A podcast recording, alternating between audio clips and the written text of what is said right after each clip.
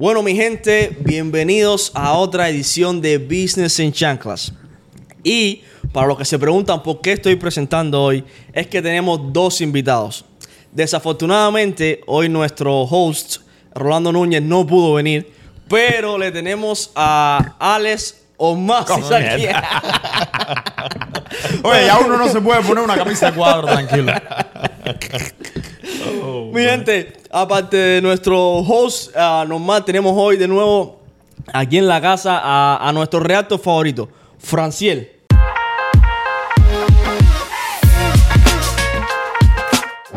Dímelo, Franciel, ¿cómo te sientes? Excelente, mi hermano. Muchas gracias por tenernos. Tú sabes que yo, en la presencia de ustedes dos, me siento excelente. Ustedes son dos personas con una mentalidad similar a la mía y te Gracias, sabes que eso- gracias. ¿Qué gracias. se Oye, te- siente? Te, agradezco. un- ey, antes, antes que todo, te agradezco un mundo. Yo recuerdo que yo, yo me reuní contigo hace que como un año, diez meses más o menos, Menos. ahí en cortadito, en, en la de la un año. 45. Que tú me invitaste para acá para hacer el cosa de Yo me acuerdo, Airbnb. yo me acuerdo. Ese fue el día que yo conocí a este fenómeno. Ese Y día a acabé contigo. Acabé tu vida ese día, man. I'm Hermano, sorry. y no, no, no, y me- no, Gracias. no, no, mi hermano. Mira, una presentación. El día que vine aquí no lo conocía a ustedes. Él me dijo, vamos para allá. Yo le di para acá. Me sentí muy bien, hablé con él, que tú piensas y yo, tú me entiendes. Y hasta ahora, gracias, la inversión que he hecho y, y la confianza que ustedes me han dado a mí, el confort, hablando frente a una cámara, me siento excelente, mi hermano. Gracias. Qué hermano, bueno, man, qué bueno. Definitivamente. Pero yo quiero saber qué se siente grabar con Alex Omasis. Papi, ¿qué se siente grabar con Rolando Núñez? No, eso es más importante. Un Eso, placer. Hay que, cono- hay que reconocerlo. Mi gente, hay que reconocerlo y hay que felicitarlo, Frank. El hombre. Yo, yo esto normalmente no lo dijera en público. porque yo, sé que, yo sé que esto me va a dilo, costar. dilo, esto dilo, dilo. me va a costar. Pero el hombre sold out, vendió completo el evento de la Florida en Miami. No, no, yo sé que esto me va a costar. Esto, esto me va a costar, pero las cosas bien buenas y bien hechas hay que reconocerlas. No, yo te voy a ser El sincero. hombre gracias. vendió la Florida 300 Gracias. tickets. Fue un evento fantástico. Estuvimos conectando con emprendedores. Tuvo mucha gente linda ahí. Y la verdad fue una experiencia increíble. Quedó fenomenal. Felicidades. Thank you, thank you. Públicamente felicidades. Thank you, thank you. Pero, pero no sería justo, no sería justo aceptar las felicidades sin darse cuenta de que no fui yo solo. Hubieron una serie de emprendedores que estuvieron conmigo ahí y que definitivamente, pues nada, eh, aportaron mucho a este evento. La- había gente que venían a no solamente a verme a mí, sino a aprender de real estate, aprender de contabilidad, de negocios, de inversiones, de un millón de cosas. Pero, mi gente, pero hemos aprendido muchas cosas con este nuevo evento. Número uno, pensamos que los cubanos y los latinos iban a llegar tarde y no, No. llegaron a tiempo. Yeah. So, la el próximo evento ya tenemos que tener las puertas No abiertas. todo el mundo es como tú que llega No tarde. todo el mundo es como tú. que llegas tarde, cabrón.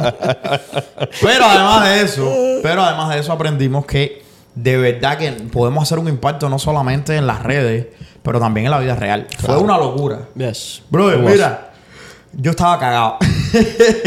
Cuando yo abrí las puertas, mira, mira, te voy a hacer un cuento. Yo llego la- al venue como a las 11 de la mañana. Subo por las escaleras. No, antes de subir por las escaleras, estoy en el, estoy en el, en el carro y viene un hombre y se me para así en el, en, el carro delante mío. Y me baja la ventana y yo estaré más parqueado, tú sabes. Y dice el tipo, yo te sigo a ti en TikTok. Y yo me quedé como que, bro, tú me estabas viendo desde el carro tuyo hacia dentro del carro mío. Y dice, sí, yo te sigo a ti. La primera vez, un colombiano me dijo, la primera vez que yo vi tu contenido, yo pensé que tú eras, no me dijo, no sé ahora la palabra, me dijo, es como un hablador. Sí, sí, sí, sí. Pero después empecé a ver el, el contenido tuyo y me encantó y conozco a Frank Marrero, que es otro creador, y pues me di cuenta que tú eres un tipo serio. Y tuvimos una conversación como 10 minutos ahí, y abajo un palo de agua. Sí, está bien. Y yo me quedé como que, wow, ok, nice. Eso impacta, bro. Cuando yo empiezo a salir de eso, que empiezan a llegar la gente. Papi, ya eran las 11 de la mañana y había gente de afuera. Déjame decirte que hay que, hay que, hay que verle el mérito. Cuando yo llegué, yo llego temprano. Siempre, como siempre. Ajá. Llegué temprano y habían ya casi 80 personas afuera esperando en un sol Miami. Estamos hablando de Miami. Había un calor y la gente vestida detrás esperando y el evento, eso, eso era a las 12 y 20. Empezó a las Yo 1 y media el evento. Se abrieron las puertas a la 1 eh, y empezó casi a las 1 y 45. Esa gente esperaron una hora allá afuera, así que esa gente estaba, querían estar ahí. Querían Sí, sí, estar sí, porque no solo la cantidad de gente, sino la calidad de la gente. Y el claro. entusiasmo que tenían. Y el entusiasmo Ya. que Brother, mira, todo el mundo, todo el mundo. A ver, cuando uno hace un evento de tanta gente, uno siempre tiene una preocupación de seguridad. So, ahí estaba la policía, nosotros habíamos contratado policía, seguridad. Brother, botamos dinero. Estoy hablando de todo Yeah. el mundo estaba ahí con la mejor presencia, con la mejor actitud, con la mejor educación, con ganas de, de- de meter mano, las preguntas correctas. Te estoy hablando gente que ya eran dueños de negocios, gente que, que tienen negocios, que están empezando negocios, gente que no saben por dónde empezar. Todo, todo tipo de gente. Todo tipo de gente. Pero claro. lo- lo- el unísono era. Todo el mundo quería aprender. La todo el energía mundo demasiada, quería-. Sí, sí, sí, sí. Una locura. Yo estuve dos horas hablando con gente. Y las interacciones mías fueron cinco minutos porque no había tan tiempo para. Y, y estuve dos horas hablando con gente. Me dijo Leila, yo hablé con Leila, que usted- y Leila regresó primero que usted, y yo tuve una cita con ella. Leila Saavedra también eh, la conocí en el programa. Eh, ¿Tú dijiste que es cubana? No, no, estuvo, que estuvo. Oh, que estuvo allá, sí. Yo hablé con ella el lunes, ¿verdad?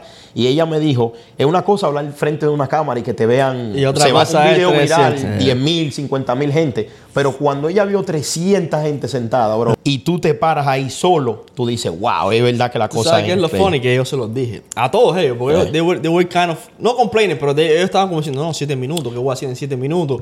Eh, eso Pero, es muy ok, poquito. porque a- toda persona fue individual, no fue con ayuda de nada, eso fue individual. Individual. Cuando le tocó a Michelle el turno hablarte fue ella. Leila, tú. Ah, ok, perfecto. Yo les dije, mira, se lo dije aparte de ellos. Yo he hablado a una audiencia de 300 personas. Yo también había hecho. eso. Siete minutos. Son- Puede exacto. ser bastante. Bra- O cuando- O puede ser poco o puede ser mucho. Sí. si tú tienes una Sí, presentación sí, sí. formada, es poco. Es poco. Pero cuando tienes que hablar de memoria, De sin memoria. un schedule, Sí. siete minutos pueden ser siete lag, dos minutos. Sí. Y depende de. Y sobre todo, mira, cuando la gente no reacciona a la manera que tú quieres que reaccione. Porque ¿qué es lo que pasa? Todo el mundo tiene un plan. Eh, hablar en público es como una bronca. Te vas a fajar con este tipo, tú dices, ahora lo cojo y le doy por la Sí, cara sí, y lo tumbo. sí, sí, sí, sí. Cuando el tipo te da una galleta, pa, dice, te acaba todo el plan. Claro, Eh. Cuando tú, tú sales como un chiste. Pero no es mejor, es como una mujer. Que la tienes que enamorar y, y la No, mujer dice papi, que no. no. No, Eh, no. la- tú piensas en Las bronca, mujeres varían, las mujeres en varían. bronca, en cosas esas. Yo Las te mujeres varían, las mujeres varían, por eso no me meto ahí. Pero, pero te estoy diciendo que cuando tú sales y tú dices, bueno, voy a hacer un chiste. Entonces el chiste y la gente no se ríe. Todo el mundo se queda. Yo, chacho, el Sí, peso sí, te Eso me va. ha pasado a mí. eh. Eso me ha pasado a Pero, mí. pero tú sabes, cuando yo fui en la universidad a la clase de speech, sabes que te- speech es mandatorio para graduarse. Una de las cosas que el tipo nos dijo, nos dijo, mira, yo soy súper experimentado haciendo esto. Una de las peores cosas que tú puedes hacer Es un chiste. Es un chiste. Claro. Para abrir el, el de eso, porque tú no sabes cómo la audiencia va a estar. Si no es gracioso el chiste, te va a... te- tú es sabes, que lo que es gracioso para ti la no es gracioso claro. para mí. Y tú puedes hacer algo, tú puedes hacer un jueguito de palabras que le risa a todo el mundo y te puede que te saca bien. Pero la presentación tuya no puede estar basada en que la gente va a. No, encontrar porque algo re- que la, rea- gracioso. la reacción te puede afectar la, El- la- la autoestima de una vez. El peor speech para hacer es una comedia. claro, tienes Porque Por eso hay, te hace falta tanto talento para eso. Pero te estoy hablando de que 300 gente es mucho y se van a morir ahora porque el próximo evento va a ser de mil personas. Mil Y el personas. próximo momento vamos a llenar el MetLife Stadium. 82 mil personas. ¡Sufre, Karol G! No, Mira, ¿sabes que eso es uno de mis sueños? Yo quisiera, una- a- antes de morirme, hablar en un estadio de yo personas. pensé que lo que quería era un concierto de Karol G. Te podía haber hecho eso la semana pasada. Te iba a responder algo, pero estamos en cámara. Yo pensé que querías ir a un, a un concierto de la bichota. Bueno, mi hermano, cuéntame, ¿qué, qué vamos a hablar hoy? Porque Franciel me dijo, mira, lo que pasó fue lo siguiente. Se fue un video viral sobre los restaurantes. Ah, y, María, los y viene a mi oficina y dice, brother, eh, yo vine al podcast a hablar de real estate, pero quiero venir de nuevo a hablar de negocio. Porque todos sabemos, mi gente, que aparte de ser un monstruo en real estate, el hombre donde pone la boca, pone el billete. Entonces él tiene más negocios y, y vinimos a, a hablar de negocios. ¿De restaurantes? Excelente. No De- de sé, porque me tiene, me tiene asustado. Me dijo que quería Vamos a abrir hablar de negocio, vamos a hablar de negocio. A ver, cuéntame, cuéntame un poco. ¿Qué, qué estás pensando?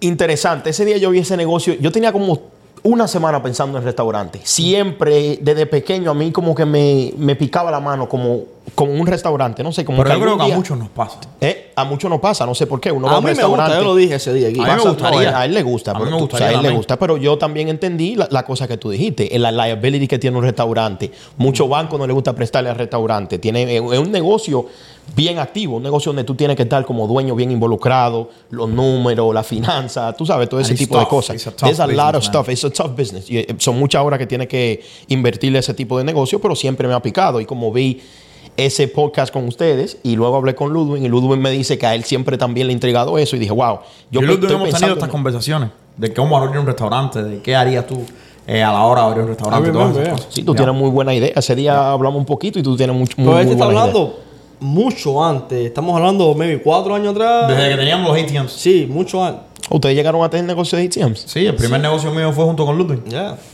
Entonces eso es lo Yo- que me gusta, que ustedes tienen... eh, Yo estrené la yo que tienen- virginidad. eh, Yo estrené la virginidad de Mr. Credit en los negocios. Pero sí, sí, sí. Nosotros empezamos, el primer negocio que yo tuve fue junto con Ludwig. eh, con ATMs. Con ATMs. Y Pero- como una preguntita, ¿y cómo le fue en ese negocio? Ese, ese otro negocio que también I me... ended up buying him out. Ya. El, el- el negocio al principio no fue tan bien. Like, no perdía dinero, pero no daba dinero. I ended up buying him out. Yo agregué un par de ATMs más al negocio. Me fue relativamente bueno. Eso no es un negocio que te hace multimillonario, pero es un No, negocio pero para el tipo de negocio no fue mal. es fácil. Y entonces después lo vendí.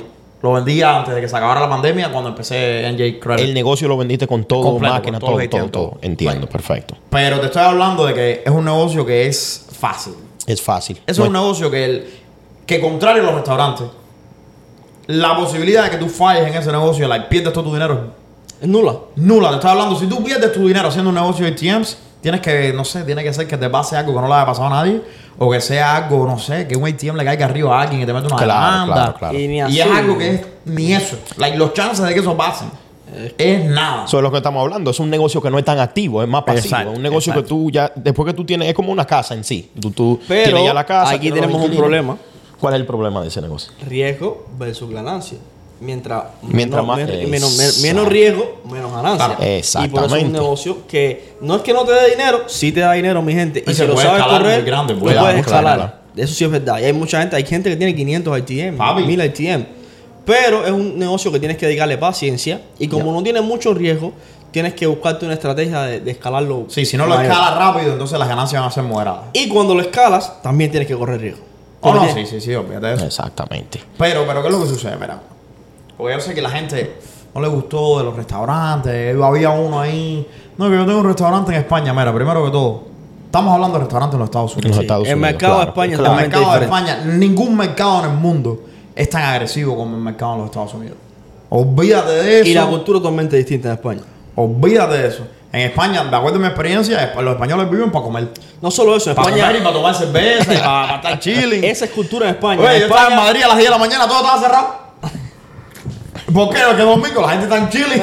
La, la siesta. Papi, aquí a, las, aquí a las 5 de la mañana en Nueva York está tú ves a la gente corriendo con los trajes. Eh, Wall Street acabó de, de- de abrir, va a abrir a las 9, hay que estar corriendo. No, si aquí te levantas a las 9 de la, de la mañana, ya llevas 3 horas de desventaja. Claro, ya- Aquí tienes que estar despierto desde. Pero claro. Pero no es eso, el español tiene otro tipo de cultura. En el español tú vas. Te digo, yo estaba en casi toda España. Y hay ciudades que tienen una calle llena de restaurantes, uno al lado del otro. Y todos dan negocio. Porque tienen ese, esa cultura. Aquí es totalmente distinto. Aquí salir a un restaurante no es igual que en España. Claro. Es, es- es distinto. So, un restaurante de España no es lo mismo aquí, son diferentes mercados, mi gente. Esto es un podcast en los Estados Unidos, mi gente.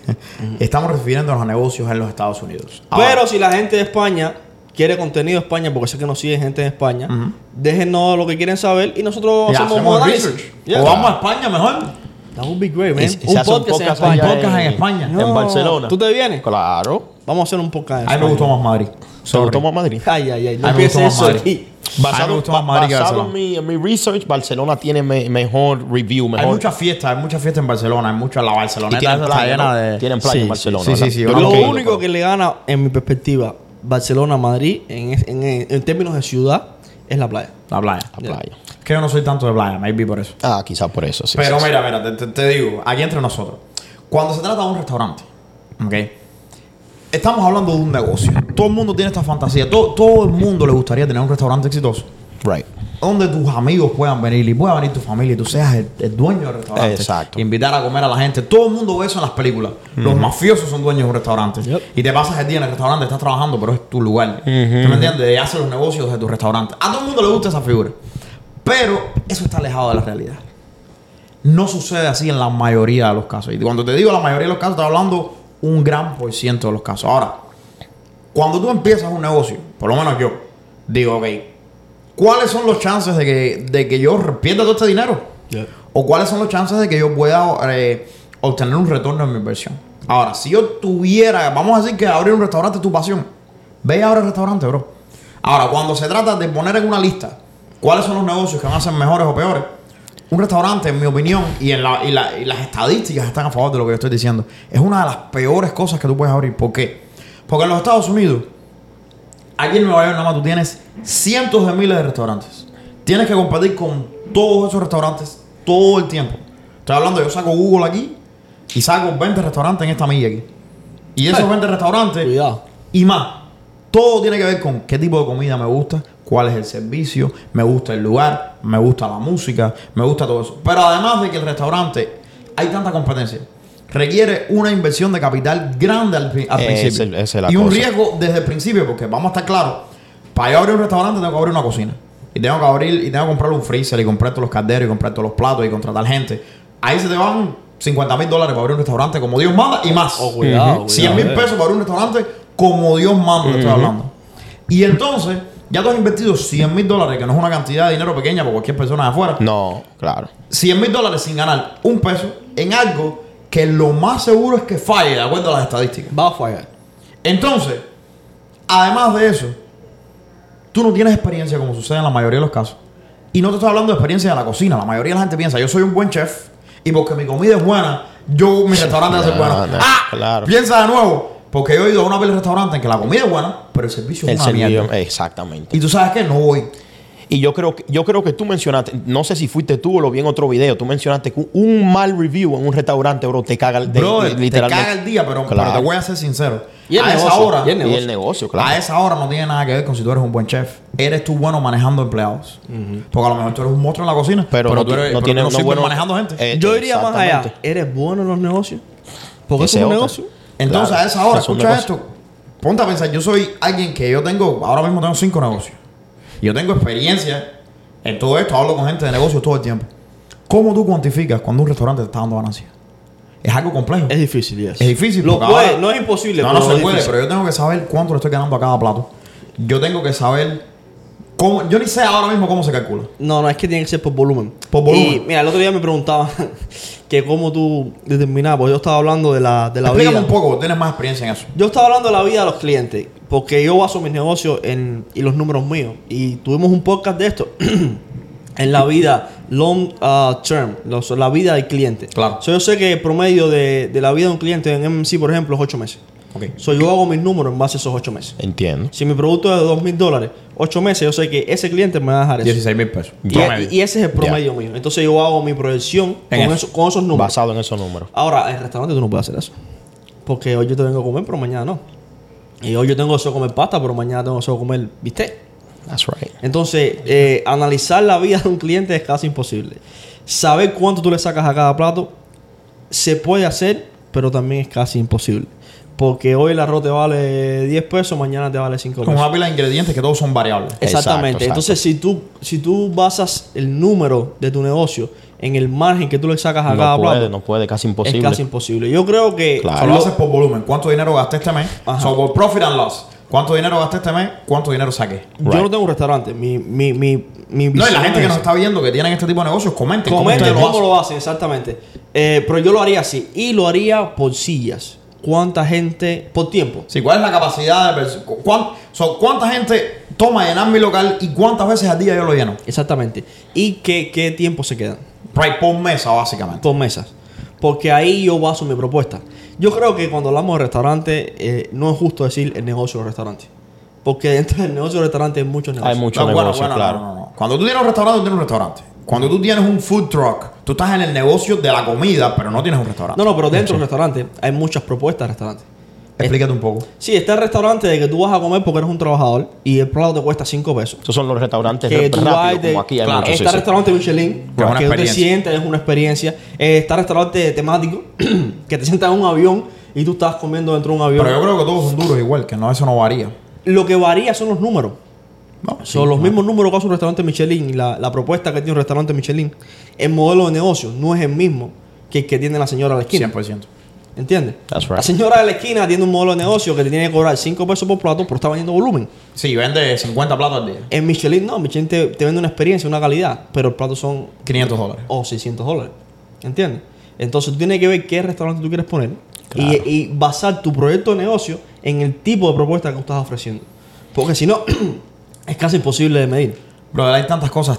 Eh, y, y por eso no me gusta. Es un es complejo, es complejo Tan variable, tan complejo. Y muy importante, que tú estabas diciendo al principio, cuando tú pones la inversión, la inversión solamente no es local, el producto y lo Es demás. empleado. Es empleado. Empleado también. Y los empleados son difíciles. Y eso es muy difícil porque el que trabaja en un restaurante hoy, mañana viene y te dice, mira jefe, Me voy. Me no voy, vengo más". Papi, literalmente. yo trabajaba en restaurantes.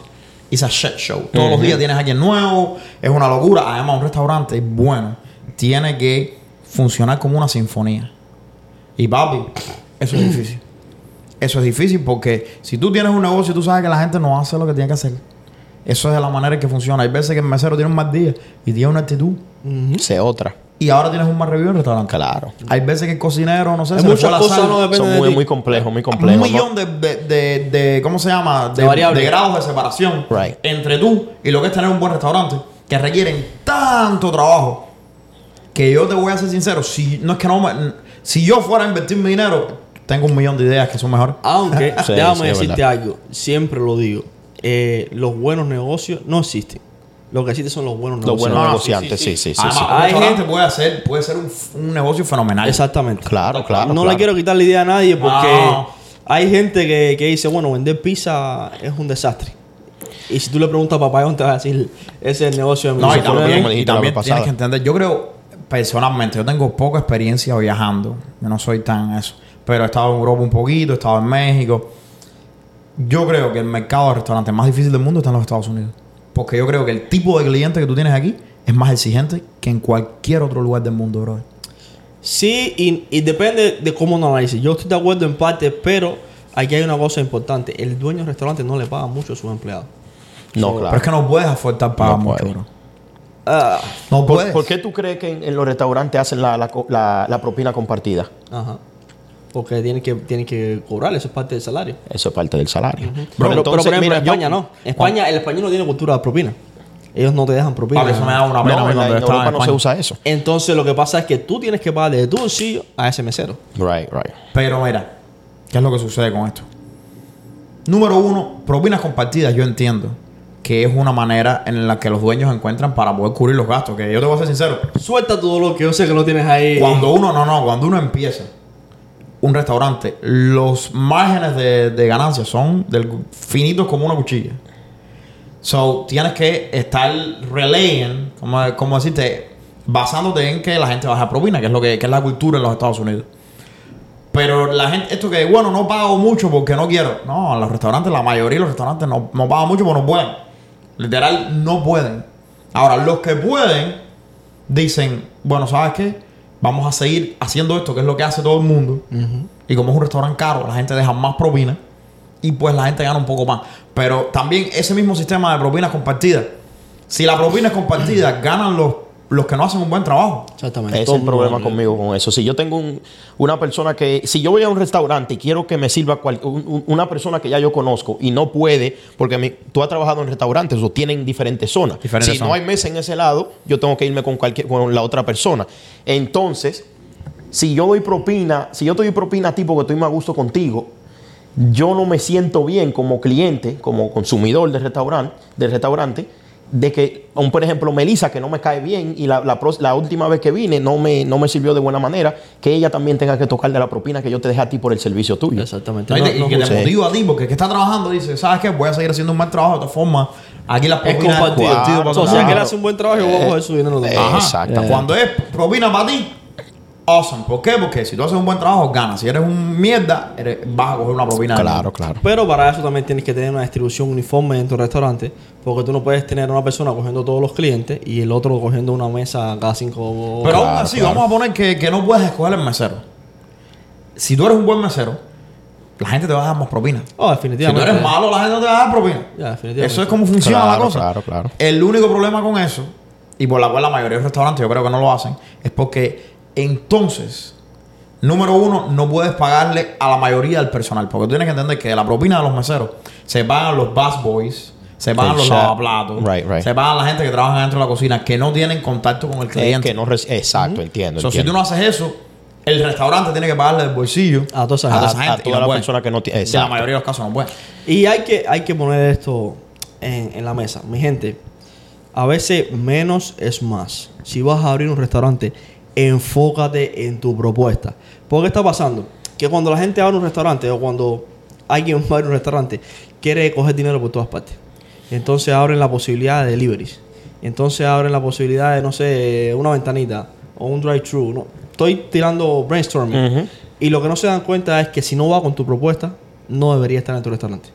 Si tu restaurante es un restaurante, por ejemplo, de lujo, tú no deberías tener eh, deliveries. El que quiere comer tu comida tendría que venir al restaurante. Tendría que ir a, a- a Porque la ya vas a otra categoría. Si tus platos cuestan, no sé, 100 dólares, no hagas delivery. Porque vas a tener un problema. Y vas a tener que vivir la cocina. Es otro modelo de negocio. Sí. Cuando te sientes, analiza tu propuesta. ¿A quién tú le quieres servir? Right. Como, como en todos los clientes. Los restaurantes caros, caros no hacen delivery. no, no, No, no hace porque no tiene sentido lo que tú No dices. tiene Cuando sentido. tú vas al restaurante por la experiencia. Entonces, Yo- si hace delivery, no Yo tiene les la pregunto a ustedes, porque ustedes dos son ah, famosos en las redes sociales y tienen una propuesta de ¿Tú negocio. Sí, ustedes dos son figuras No, yo- públicas. Yo estoy aquí entre figuras públicas. No, no me, no me compare con Mr. Crédito. Mr. Crédito está... Figura pública, yo me quedo como a mí. Oye. figura pública es mi papá que sale caminando por la calle y, habla con cinco. Ese sí es una figura Bueno, pública. bueno, a ti te han saludado en el baño. Yo, eh, Bro, pues, mira, yo, te, yo creo que te dije a ti, Ayaneli, a mí en el gimnasio me han reconocido por el TikTok. Por el TikTok. En un avión iba para, para Miami a ver el Clásico Mundial de Béisbol en marzo. Me re- un tipo me está mirando y yo digo, ¿y qué es lo que te-?" Porque todavía no estoy Bro, a mí me acostumbrado. pasa eso. yo- pero por eso la te gente digo, me mira yo me quedo como que. Bro, tú, Francis, bro, tú, me estás mirando a mí o tú estás mirando a Geraldine. No, ¿Qué es lo que es lo eso tuyo? yo, yo estaba pensando, pero el tipo me estaba mirando a mí, entonces yo digo, si la gente me está reconociendo, y eso fue cuando yo empecé, yo empecé con ustedes en enero y eso fue en marzo. So, yo me imagino lo que le pasa a este tipo. No, Papi, ¿Tú me entiendes? sabes, a mí me da gracia porque la gente. Yo estoy en. en, en- a mí me paran en todos lados, bro. Pero decimos, decimos lo que te pasa o no se puede. No, escucha, se, se está volviendo real, se está volviendo real. La gente me para en todos lados. Sí, y, sí. y a mí me gusta, a mí me gusta. Pero es un poco raro porque, imagínate, te estoy hablando, yo estoy así, ¿no? Dame, yo no- eh, la, gente, la gente es así. La gente coge. Yo los otros días estoy echándole gas- gasolina a un carro allá en Miami. Y estoy así. Y la gente se para así y me mira. Y se quedan mirándome. Y yo me quedo como que, ok, me vas a saltar. Que, porque uno siempre está pensando, ok, ¿qué, Claro, está pasando? claro, claro. Tengo dos tipos y entonces hacen así, man. A grabar o a buscar, a, a confirmar si eres tú. Y me. Sí, sí, sí. Tú no hacen así. y me dice, ¡eh! ¿Me Eh, te crees? sí, sí, Y es súper cool. Pero esa parte es como una incertidumbre. Igual que también uno tiene pena, ¿ves? De, de, de asumir que hay gente que te conoce y no te conoce, porque ¿qué es lo que pasa? Yo estoy en, el- en- en la misma presentación. Hay una pancarta, yo estoy ahí parado. Dice una muchacha, vamos a tirarnos una foto. Pero hay una pila de gente aquí. Yo no quiero decir, ok, vamos, no es conmigo. Claro, Claro. claro, A claro. pesar de que todo el mundo aquí se tira foto conmigo, pero tú sabes, a lo mejor le digo, mira, papi, yo estoy hablando con la rubia atrás de ti. Claro, Sí, claro. sí, sí. Y yo me quedo, ah, entonces uno se, se pone en situaciones un poco, un poco complejas. Claro, claro. Pero Mira, mira, ayer pa- mismo me estaban amenazando por, por TikTok. Sí. O no, Sí. claro. lo- ¿Qué te yo, vi, yo vi un ¿Tú ves video. el video? Yo, yo vi, no, yo vi un video tuyo donde, o no sé, un video o tú me dijiste a mí en eh, personalmente. Bro, lo primero que tú tienes que saber cuando vayas a hacer cosas así en, en las redes sociales es tener un estómago para los comentarios negativos. Ah, definitivamente. Ya te está pasando, ¿no? Eso es. Claro, uno se, oye, porque uno se, uno quiere comentarle algo, pero uno tiene que Uno mantenerse quiere, yo profesional. quiero Ah, irme déjame- cubano en ti, pero no puedo. Aunque déjame decirte, Franciel, y eso sí hay que reconocérselo, es de los clientes que más comentarios positivos tiene. Sí. No tiene tanto Sí, no hate. tiene tanto hate. Así que por eso está bien. ¿Qué es lo que Sí. tú haces, Frankie? Sí. ¿Qué es lo que tú haces? Yo creo que es la forma en que él se expresa, que no es tan agresiva. No como alguien que Me estás llamando no, agresivo, no, no ¿Me estás llamando agresivo a mí? No, en pocas palabras. Pero, pero yo creo que como más pausado, la gente no tiende. Pero todavía tiene comentarios hate. Eso Claro, sí, sí, claro, lo he visto, claro. lo he visto, lo he visto. Pero, lo que tú dices, bro, hay que tener el estómago. Es el primer, oye, es el primer paso de una persona que se va a virar. tiene que tener el estómago para los No, comentarios no, sí, negativos. además, mira, mira, mira. Ayer me escribe un, un tipo. Oye, tú eres un descarado. Cuando te vea, te voy a matar. Eh, tengo tres gente aquí que son famosos que van a empezar a publicar cosas tuyas porque tú eres un estafador. Y me quedo como que, ok. Que son famosos. En TikTok, que van a empezar a difamarte en TikTok para, eh, para exponer la verdad acerca de ti. Sí, sí. Y yo me quedo como que, oh, ok. Y no solo me estás robando el dinero, también me, me bloqueaste. Y yo me quedo como que, ok. Cuando miro todo eso, me está mandando screenshots de una conversación que yo y tuvimos en TikTok. El Que problema es que tú no puedes tener una conversación conmigo en TikTok porque yo en TikTok tengo los mensajes deshabilitados. So, este tipo estaba hablando con una persona que estaba impersonándome a mí, Ah. que le había pedido dinero Fake account. que después lo, lo- que después lo bloqueó y después fue a mi Instagram real a reclamarme. Fíjate que yo lo llamé por la. Fue increíble, porque el, el chavaco hasta, hasta un tipo normal, pero a ver, yo, yo, yo entiendo. Claro. la- Yo ahí mismo me quedo así, fíjate que ni le escribí. Lo llamé por, por la cámara de Instagram, que yo nunca hago eso con nadie. Y yo me acuerdo que tenía la mitad de la, bom- de la bemba caída, había salido del dentista. Y le digo, a Cere, ¿cuál es el problema? ¿Qué es lo que está pasando? Si yo, no, el- tú estás hablando con un perfil que no soy yo. Y el tipo se queda como que, coño, mi hermano, disculpa, yo, yo siempre te sigo. Cuando tú vengas acá. Para que tú veas. Entonces, ves, super nice, saludé, andaba con el niño en el carro, un tipo normal. Pero la gente se va rápido a ese tipo de cosas. Y te estoy hablando, fíjate que era obvio que el perfil con el que el tipo estaba hablando tenía 2.000 seguidores. Eh, Y yo me eso quedé como pasa que, mucho. bro, Eso pasa mucho, eso pasa, pasa mucho. mucho. pasa mucho. Voy yo hice Con un los video de eso.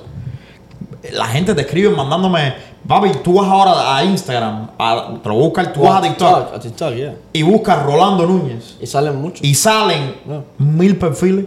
Entonces no hay nada que uno pueda hacer al respecto. like, no hay nada. Bloquear las cuentas. Nosotros Claro. más en Media nos empezó a pasar también hace mucho tiempo. Y lo que tratamos de bloquearlas todas, pero eso es casi imposible. Eso es casi no- imposible. No hay que siguen saliendo. Sí, eso siguen saliendo. Fíjate que yo cambié la foto de perfil y cambié un poco el perfil. Y igual. Mi gente, la respuesta a eso es si te piden dinero, no lo des. Ninguna de nosotros te pide dinero en las redes sociales. Ni Fran, ni Rolando, ni MMC, nadie. Así que si están pidiendo 500 mil dólares, Mira esto. es una estafa. Mira esto. Déjame verla. Todo eso dicen Rolando y tienen mi. Y Tienen tienen mi. foto, déjame Mira esto. Rolando Núñez, Rolando Núñez, Rolando Nosotros Núñez, lo, Rolando Sí, Núñez. sí, bro. nosotros Todos.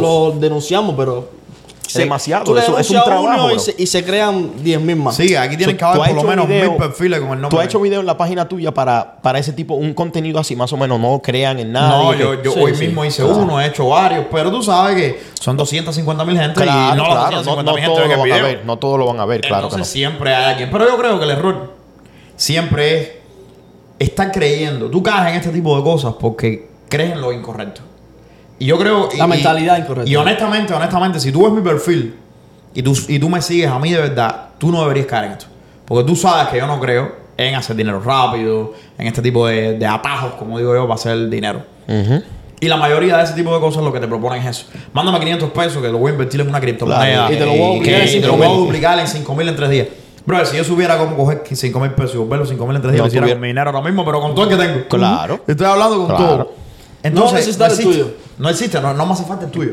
Lo pido prestado a un banco. Yo tengo buen crédito. Si Mr. Credit no puede coger un préstamo, entonces, ¿qué me cuentas de la vida? Eh, pero la gente no, no entiende esto. Y, y a veces juegan con, con, con las emociones de la gente. Porque yo sé que hay mucha gente de afuera que tienen ganas de salir delante de la Y recuerda, falta que, dinero. recuerda que el negocio tuyo es- se trata de personas que son frágiles, personas que están en problemas, que un poco desesperados. Cuando tú tienes problemas así de que son crédito. nuevos en el país. Claro. Por eso tienes- tú caen, eres por eso frágil, tú eres esas una cosas. persona que. Pero mi gente, que mira, sea. si tú no has caído en un tipo de cosas ese, es que tú no estás buscando nada. Claro. Así que no se desanimen y sigan buscando y sigan haciendo negocios. Mira, el, el éxito de los negocios no está en, en- en buscar lo que va a funcionar, sino en eh, sobrepasar el fracaso. Busca el fracaso, busca el fallo y tú vas a ver que no hay problema. Eh, yes, Falla rápido, falla a menudo. Y no dejes que, Y falla. y no dejes que eso te desplume. Fail big. That's right. Como dice ¿No entiendes? la Cógelo frase. con calma, párate. Jeff Bezos tiene una frase que dice que, que de cada nueve fallos, él encuentra...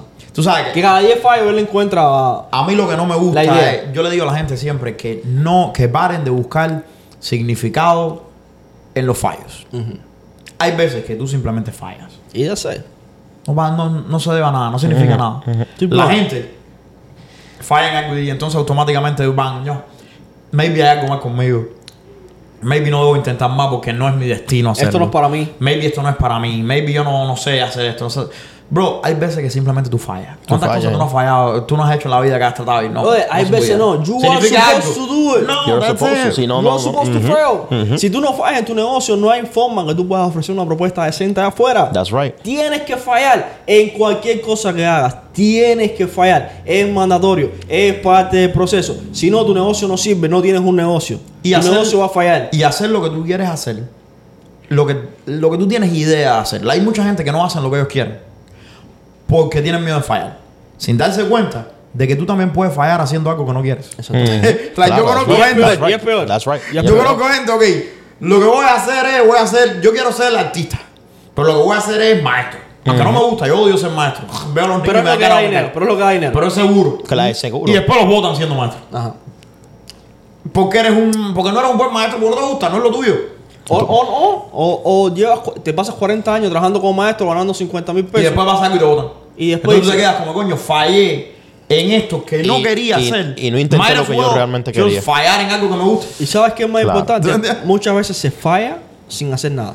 Oye, No hacer nada es, Es fallar. fallo. Así que si tú tienes una idea, mete mano y falla grande. Que de- tú me estabas hablando, creo que a él era. la noche, él otras noches en el les. Eh, él me estaba diciendo, y tiene razón en lo que él dice.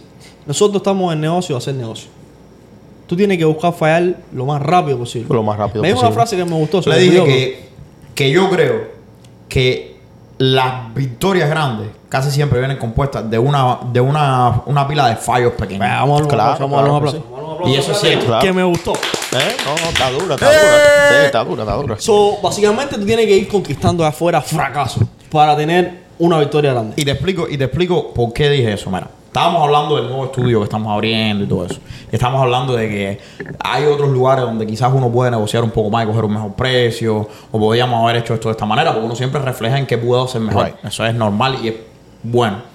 Pero hay gente que se demora tanto tratando de no fallar, de no, de, de ganar en todo. De buscar la propuesta perfecta.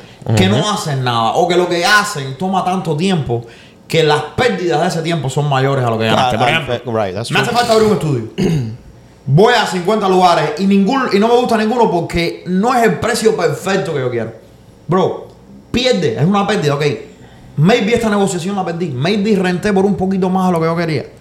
Pero eso me dio el estudio que necesito ahora para poder hacer el contenido que voy a hacer ahora, para poder ganar el dinero que necesito. Right. Y, en- y tiempo que está ganando, porque Exacto. tú estuvieras buscando todavía. A lo mejor lo mismo pasa con el equipment. Me hacía falta el estudio ready para el lunes. Pero Estoy ahorrando. puedo ordenarlo en Amazon Claro, y sale claro. 10 pesos más barato Claro. que si lo compro en la tienda. Pero si lo ordeno en Amazon me toma una semana. Bro, lo compro en la tienda, aunque lo tenga que comprar más caro, porque me hace falta ahora. Eso es pérdida, pérdida, pérdida, pero al final eso te lleva a ganar. Right. Más temprano. Y otra cosa que pasa cuando tú fallas, ¿verdad? Por ejemplo, en mi, en mi propio caso, cuando yo, yo recuerdo en el 2017, cuando en mi, en mi mundo, yo tengo un amigo mío que me, que él fue que me introdujo al, al mundo de, de la criptomoneda, ¿verdad? Yo tenía, Uh, yo tenía cuatro, yo tenía cuatro años, bro, ajuntando dinero para comprar una casa. Tenía 20 mil dólares en el 2017. Estoy hablando, yo estoy trabajando construcción. Ya salí de la escuela, me lesioné jugando béisbol. Bueno, solté eso. 2017 era la era dorada de Bitcoin. Right, pero yo, mira, yo, yo invertí 20 mil dólares en Ripple, una que se llama XRP. Yeah. Se me- cuando estaba en 72 centavos, Uh. porque yo no creía en, el, en lo que el amigo mío me estaba diciendo. So, yo compré en el hype, el FOMO, el Fear of Missing Out. cuando yo compré en 72 centavos, que como a los unos cuantos días eh, Ripple se desplomó, brother, los 20 mil dólares que yo había juntado en cuatro años de sudor y trabajo, Te volvieron cuatro. como, como 7 mil dólares, bro. Ya ¿Te tú lo creo? sabes, el estómago, o, o en, en ese momento yo tengo dos opciones. O de- de- completamente tengo, ya me bloqueo y más nunca invierto, ¿verdad? Sigo trabajando, juntando mi dinerito Esto es una estafa, esto es una mierda, esto no es para mí. Literalmente. ¿Tú sabes qué eso hizo conmigo? Eso me dio un estómago a mí Gasolina. a perder. Después de ahí, bro, fue que yo dije, a, a toa. Nosotros dominicanos cuando decimos a toa, bro, ya no hay miedo. Ya yo perdí esa, esa primera vez. Ya después de ahí yo me convertí en un monstruo en el, en el, en el sentido que yo no tengo... Bro, yo invierto 100 mil dólares en, en algo que yo sé que de alto riesgo. Como si nada. Pero si lo pierdo, lo pierdo, mi hermano. yo- lo primero que yo sé como inversionista es que yo puedo perder. Cuando tú... Cuando tú eh, aceptas que tú puedes perder esa cantidad de dinero, bro, ya Eso tú no te vence, ya tú te libras. Estábamos en el, en el pod- en los otros- esa misma noche estábamos hablando afuera. ahí. Claro. Oye, hemos invertido en esto, en el de esto, y vamos a invertir lo otro, y vamos a meter esto. Y yo le digo a Ludwig, bro, y si lo perdemos todo. Lo perdemos si nosotros no hemos hecho nada. ¿Tú me entiendes? Claro, Nosotros claro. no hemos logrado un imperio todavía. Si hay que Exacto. perder, perdemos ahora. Lo pierden Es ahora. mejor ahora que lo lo que que- tú dices. Es mejor, perderlo, es mejor aprender de una vez. Yo me pongo a pensar esto. Yo, yo sé que el fracaso está ahí. Yo por lo menos no lo puedo evitar. Yo vengo de un país del tercer mundo, donde no tenía posibilidad, donde mi educación fue de las más malas porque no teníamos eh, libre mercado. So, yo vine aquí como un niño chiquito, a los 22 años, a aprender de un mercado. Nah. So, la única forma de que yo pueda aprender rápido es haciendo errores. Eh, de una vez. Claro. Y eso está garantizado. Eso está garantizado. Ahora, lo que yo tengo que acortar, y eso lo tengo bien en mi mente, es la, la recuperación. O sea, yo no puedo cometer un error y meterme dos años para recuperarme. No. Yo tengo que cometer un error y a las dos semanas estar de nuevo peleando. Como si lo perdí Claro. todo. Tengo que ser capaz de levantarme rápido y empezar de nuevo rápido. Porque yo sé que en un año voy a recuperar el doble de lo que perdí. Exacto. Para mí, Y esto es una ventaja y una desventaja al mismo tiempo. Lo más, yo creo que si tú me fueras a describir a mí, y toda la gente que hace negocio conmigo te puede decir esto. Con una palabra, cuando se trata de negocio, tú me describes con la palabra rapidez. Yo hago negocios rápido. Te estoy hablando de rápido, rápido. Eh, yo cuando se me mete una idea en la cabeza, la hago, pero te estoy hablando, la hago la semana que viene. La quiero hecha ya. Porque, ¿qué es lo que sucede? Mira. Y es filosofía personal. Esto tiene sus riesgos y sus cosas. Tú coges, la, la mayoría de la gente dice, voy a planear esto bien planeado. That's true. Porque eso va a reducir la cantidad de riesgo, el, el- el porcentaje de riesgo de fallar que yo tengo. Yo entiendo eso. Pero ha sido mi experiencia que en los negocios, por lo menos, ese no es el caso. Tú creas un negocio y tú lo planeas tan, pero tan, pero tan bien. Pero mientras más tiempo te demoras planeándolo, cuando Right. lo sueltas, muchas veces falla de todas formas porque la única manera de verdad de probar un negocio Es el mercado. con la Es gente. en el mercado, Es en el claro, mercado. claro, So, claro. que es lo que, en vez de planear algo que es muy, muy bueno y meterme todo este tiempo planeando para evitar que falle y soltarlo, yo prefiero hacer una versión pequeña, soltarla al mercado, para ver cómo es la la, cosa. Y una vez que funciona, si no funciona, ya yo sé qué cosa es lo que no funcionó, lo Cambiarlo. y te ahorra el tiempo. y me ahorra el tiempo. po. Claro. Y entonces, si ya no sirve, porque no sirve, ok, ya yo sé que esto no sirve, me voy a otra cosa. Esa es mi estrategia. Eso lo tú, hace- tú sabes quiénes son, tú sabes quiénes son. eh, eso nos ayuda a nosotros, por ejemplo, a los hispanos. Y tú sabes que ayuda mucho a ustedes, los cubanos, en- por, en- por encima de muchos de muchos latinos. Como ustedes vienen de un país donde, ¿sabes? De, de comunismo y cosas así, ustedes tienen esa agresividad de que ya no tienen nada que perder. Y entonces, por ejemplo, lo- los americanos, lo- los americanos son conservadores. Los americanos no, no invierten a lo loco. Los americanos todo lo calculan, así como tú dices. Hacen un plan y hasta que ellos no se sientan seguros del plan, no ejecutan, bro. Y yo, yo soy una persona, yo te estaba diciendo a ti ayer que me pregunté, eh, eh, tuvimos un comentario en TikTok de una persona que tiene 10 años esperando el momento correcto para comprar una casa. Que yo te dije ayer, es una comparación absurda, pero me pasó a mí en mi caso porque tengo dos niños. Tú no puedes planificar eh, el momento perfecto para tener hijos. Es lo mismo. Tú tenlo y que tú aprendes del proceso. Mira, tú teniendo un hijo comprando una casa ahora mismo. Ah, yo, yo tengo que decir dos cosas. Una, que tú tienes que medir tus riesgos también. Claro. No es irte a lo loco, porque si tú No, tienes tres claro. hijos, tienes una familia, tú tienes una responsabilidad. Claro, claro. So, ya tu nivel de riesgo es un poquito más corto que, por ejemplo, Rolando, que hasta ahora no tenía un hijo. Pero ya como tiene un hijo y tiene, tiene dos hijos, de hecho, ya su nivel de riesgo es Tú sabes que Exacto. Él sabes tiene que pensar diferente. Sí, sí, Así sí. que si tú estás con una familia, mide tu nivel de riesgo y pon en la mesa lo que tú estás dispuesto a perder. O no Exacto. vayas a, por ejemplo, a empeñar tu casa para comprar criptomonedas. Tú sabes que ayer mismo, Hay riesgo ayer y mismo riesgo, estaba, claro. ayer mismo estaba pensando en eso. Ayer yo estaba hablando con mi papá. Mi papá me dice, oye, mira, vas a tener un hijo. Es momento de, tú sabes, ahorrar un poco más de dinero. Que te pongas responsable. De, hacer, sí, tú me entiendes, te vuelves un hombre. Buena. ¿Sabes cómo es mi papá? Entonces, yo dije, espera, espera. le dije, papi, mira, ¿tú sabes cuál es el único miedo que yo tengo con mi hijo? Que el nacimiento de mi hijo, que es algo que yo no sé cómo voy a reaccionar todavía, porque yo tengo un hijastro, que lo quiero mucho, pero ya es un, es un sentimiento diferente porque él no era chiquito cuando No, yo ese lo hecho. Entonces ya lo compré. Sí, Y ya, ya era una cosa, ¿ves? Ya cuando tú tienes un hijastro que tiene, yo lo conocí a él cuando tenía cuatro años. Cinco, cinco años. Entonces, lo que tú haces es, tú coges y dices, bueno, ya yo sé los gastos relacionados con esto, yo sé las necesidades, right, pam, right, pam, pam. Ya tú tienes una idea buena. Pero cuando es un niño nuevo, es diferente. Right. Eso generalmente hace a las personas más conservadoras. Ya. Yo no quiero que eso me haga más conservativo porque la estrategia mía de hacer dinero, la cual me ha ido muy bien, es porque yo soy poco convencional. Yo ¿Qué tú- soy. ¿Qué tú crees eso? ¿Qué tú, ¿Tú me tienes- entiendes? ¿Qué tú crees eso? Yo soy Eh, me poco encanta convencional. eso es lo que yo eso es lo que él y yo tenemos en común, bro. Yo soy Yo soy poco convencional, Yo yo me digo mano. gatillo alegre, él es igual Ajá. que yo, gatillo alegre, bro. Pensé en la idea, vamos a tirar. Bang, ¿tú me Literal. Yo Yeah, voy. yeah. Entonces, yo ahora voy a hacer una lista de las cosas que yo voy a hacer como. eh, cogí como, como ejemplo la constitución de los Estados Unidos. Voy a hacer una lista de 10 que van a ser The Bill of Rights. ¿Tú sabes cuáles son The Bill of Rights? Las cosas que no se pueden infligir. O sea, esas son X cantidad de cosas que yo no voy a hacer, Ajá. aunque nazca mi hijo. Que yo sé desde ahora que son una decisión financiera equivocada. Porque cuando nazca el hijo, a lo mejor no voy a estar en el estado mental Yeah. que tengo que estar Right. para That's- tomar that's esa small, decisión. that's small. So, eso es lo que voy a hacer. Tengo una lista de 10 cosas que yo creo que. ¿Cómo qué? Mira, por ejemplo, ahorrar más de lo que necesito. Y tengo un número, no te lo voy a decir, pero tengo un número. Dímelo, coño. No, 10 millones. No, so, no voy a ahorrar más de lo que necesito. Porque a lo mejor cuando tú tienes un niño, te vuelves más conservativo, Te da más miedo, te más miedo. Te Entonces miedo. ahora eres más eh, propenso a ahorrar y no invertir. O a tener dinero aquí por si pasa algo. A mí me pasó, déjame decirte. Yo no voy a hacer eso. A mí me pasó. A mí me pasó que yo, yo tuve uno tras el otro. Ah, Entonces, a mí- lo mío fue la. Espérate. You know, que para todo, para todo, que hay que para- ahorrar. sí, para- no, no ahorrar, porque yo, yo no creo mucho en el ahorro. Sí, pero hay que tener, hay que tener un más flow, más flow de caja. Right, right, right. Pero tengo que pensar más las cosas. Right. Y déjenme decirle desde ahora, fue un error. Fue un error porque lo que.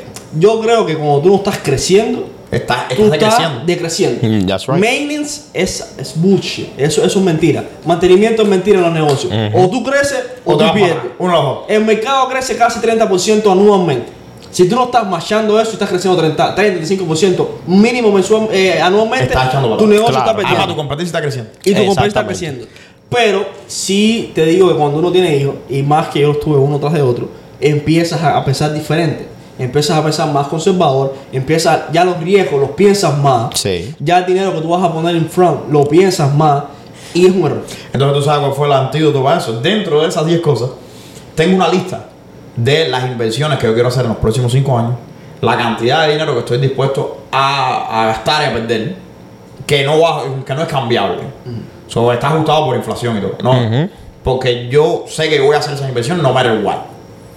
Entonces ya yo sé, el día de mañana pueden hacer el lío. Yo miro la lista y digo, oh, estoy intentándome a romper esto. No, puede- no se puede romper. Tú sabes que. That's good, that's good. Eso disciplina, que bro. Es bueno que tú, tú saques este tema ahora. Nos estamos viendo un poquito, pero cuando yo nació mi primera hija, Valentina, yo estaba en la universidad. Estaba, tenía dos negocios la universidad, tenía Ah. todo aquí. Y pasó por mi mente dejar la universidad. Claro. Porque ya sabía que yo no me iba a dedicar a lo que estaba estudiando. ¿Por qué terminar esto? ¿Por qué terminar esto? Y yo dije, ¿sabes qué? Mi hija no puede ser la justificación que yo estoy encontrando. Porque es una terminar. justificación. Para eso que tú no haces el negocio por los No, hijos, eso que tú no terminas tu carrera por los hijos, es una justificación. Es mucho más difícil hacerlo con un hijo, pero, es una puede. justificación para tu, tu debilidad, porque es una debilidad. Entonces yo me dije a mí mismo, ¿sabes qué? Yo no voy a poner a mi hija y no le voy a dar la responsabilidad a ella de que ella haya sido el- el- la Claro. causante por la que yo no terminé la universidad. Coño, y yo cogí tremendo, tremendo mensaje. y terminó la universidad. Sí. No solo porque si no lo hacía, estaba siendo una persona weak Right. y floja, sino porque yo no quería que mi hija en un futuro, yo decirle, oye, no terminó la universidad porque Sí. tú. That's y en los terrible. negocios pasa igual. Yo no quiero que mis hijos sean la, la, la justificación por la que yo no emprendí, por la que yo no invertí, porque eso le va a poner mucho peso a ellos y les va a crear como un trauma. Eso es trauma, entonces ellos van a cometer el mismo error. Yo prefiero que digan, mi papá nos estuvo viviendo debajo de un puente dos años porque el tipo está loco e invirtió todo su dinero en un negocio y falló. Porque lo que le voy a enseñar es que tiene que perseguir su sueño. Exacto. Y que no importa si te vas por abajo de un puente, tiene que seguir adelante. Exactamente. Así que mi gente, aparte, siendo sincero, la mayoría de la gente no se va por abajo un puente. Por puede un hacer- negocio. Sí. Puede hacer bancarrota, el gobierno quita ayuda, puede hacer mil cosas. Mete mano y como dicen esta gente, mete mano pronto. Pero, pero, de nuevo, tú tienes que, yo por lo menos lo que estoy aprendiendo de verlo a él, de verlo a otras personas, es que uno tiene que estar preparado. A mí me gusta planear para estas cosas porque yo sé, es como cuando uno va a estar incapacitado. Tú vas a estar Como cuando uno va a estar, va a tomar. Tú sabes, un- tú, tú no puedes tomar decisiones de negocio cuando estás borracho. No, no, no, no, no. Bueno, cuando tú estás enamorado de un niño que acaba de nacer, es un mal momento para tomar decisiones de negocio. Claro que sí. So, No, ya yo tengo las decisiones tomadas. Eso viene con sueño, eso viene con enfermedades, Exacto. eso viene con cambios de schedule pronto, porque si te enferma, tiene que salirlo del daycare, tiene que ir para el doctor. Ya. Eso viene con muchos cambios en tu vida. No, no, sí, sí, Así sí, que sí. lo que estás haciendo is small. No, y, y estoy tomando infraestructura. Ya voy, a- voy a contratar una nana y todo ya desde el principio porque yo vi lo que le pasó a esta gente y estoy aterrado. Sí. No, pero, pero sí, es, es inteligente lo que haciendo. Sí, no, yo voy a papi, yo me voy a, yo me voy a comprar dos mujeres para que vivan en mi casa. La voy a comprar completa. Y. Eh. Pero- vamos viendo a lo que nos dejamos, porque yo creo que nos fuimos un chin del tema, pero era necesario decirlo.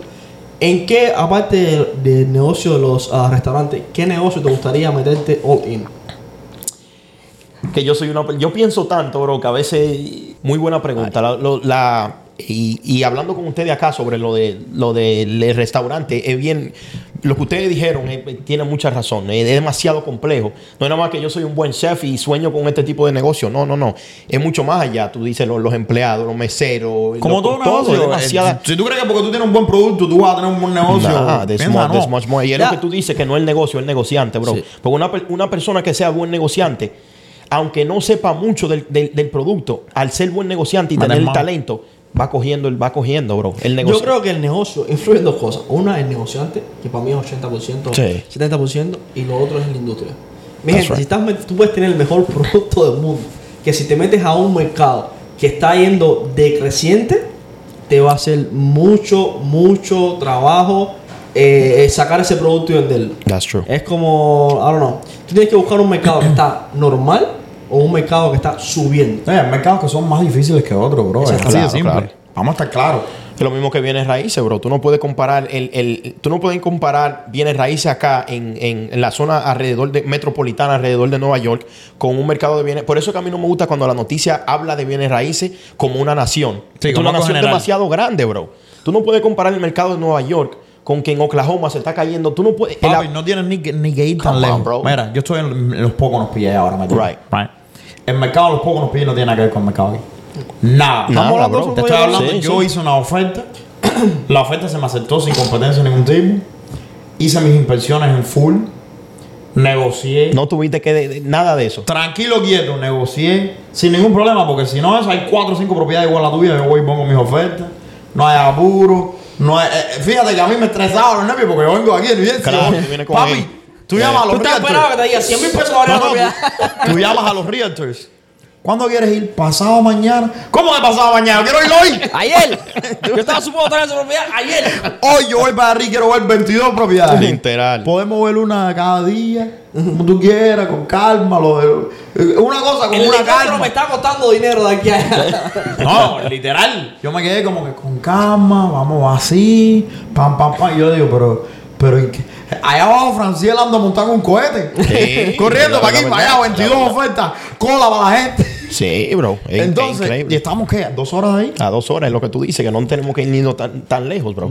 Por eso que a mí no me gusta cuando en este país quieren como para su... Tú sabes que la noticia se trata, yo creo eso 100% de, de, de realmente controlar a la persona, las emociones de la persona y, manipular el mercado. Y, y es claro, manipular el mercado y también Sobre todo en televisión como, como nacional. todo el fear, el fear, el miedo a la gente. Porque tú, ah, la, la industria de bienes raíces está, está en decadencia. Pero ¿a dónde? ¿A dónde está en decadencia? Si yo vivo aquí en New Jersey, tú no puedes compararme a mí con lo que esté pasando en Dallas, Texas, bro. Eso es que no es lo mismo. Entonces, negocio, a mí me gustan los negocios, es lo que tú dices. Si inviertes en un negocio que esté en decadencia, a mí no me gusta. Que yo pienso yo, muy- yo miro mucho los números que, de entrantes de, de- de los Estados Unidos. Un, por ejemplo, la migración. Yo creo que están entrando, ¿qué? Como 10 mil, 15 mil gente al, al Papi, día. el barrio mío de Cuba completo está en Miami. Ah, es, lo que, es lo que te digo. Alquilé una casa de 5 cuartos con piscina. Dije, voy a invitar a algunos amigos. Y habían 42 personas en no la casa. cabíamos, no cabíamos, no cabíamos. No cabían. Entonces, es lo que te digo. Entonces, ¿qué tipo de industria beneficia de eso? Un, por ejemplo, bienes raíces beneficia. Hay, las casas no se están construyendo a la velocidad de que la gente está entrando acá. Te voy a ¿verdad? decir más. La gente tiene que a De las 300, tú ves que este me dio la felicidad. De los 300 tickets que vendí, 228 eran gente del barrio. Un saludo a la gente ah, de Santa Clara. La gente de la calle Independencia, en Santa Clara, Santa Clara, Cuba. Estamos aquí. Directo de los de No. Tú eres de La Habana. ¿no? Yo soy de La Habana. Este es un barrio malo. Yo soy un barrio con decente. Un barrio fino. ¿Qué pasa? Nosotros decimos que la banda es la banda, lo demás área verde. Ya, Eso- lo que estás hablando. Tú lo que nunca le has dado un beso en la boca a una yegua. No, Anyway. yo nunca he visto una yegua en persona. Pero yo te digo, mira, estamos claros. Ahora, yo te voy a decir, ya para entrar en, en temática, par de lugares donde yo empezaría a invertir dinero ya. Ay, ay, ay, eso está poniendo caliente. Sí, sí. Mira, Suéltalo. número uno, una industria que va a estar on fire. Yo estaba leyendo acerca de esto. On fire.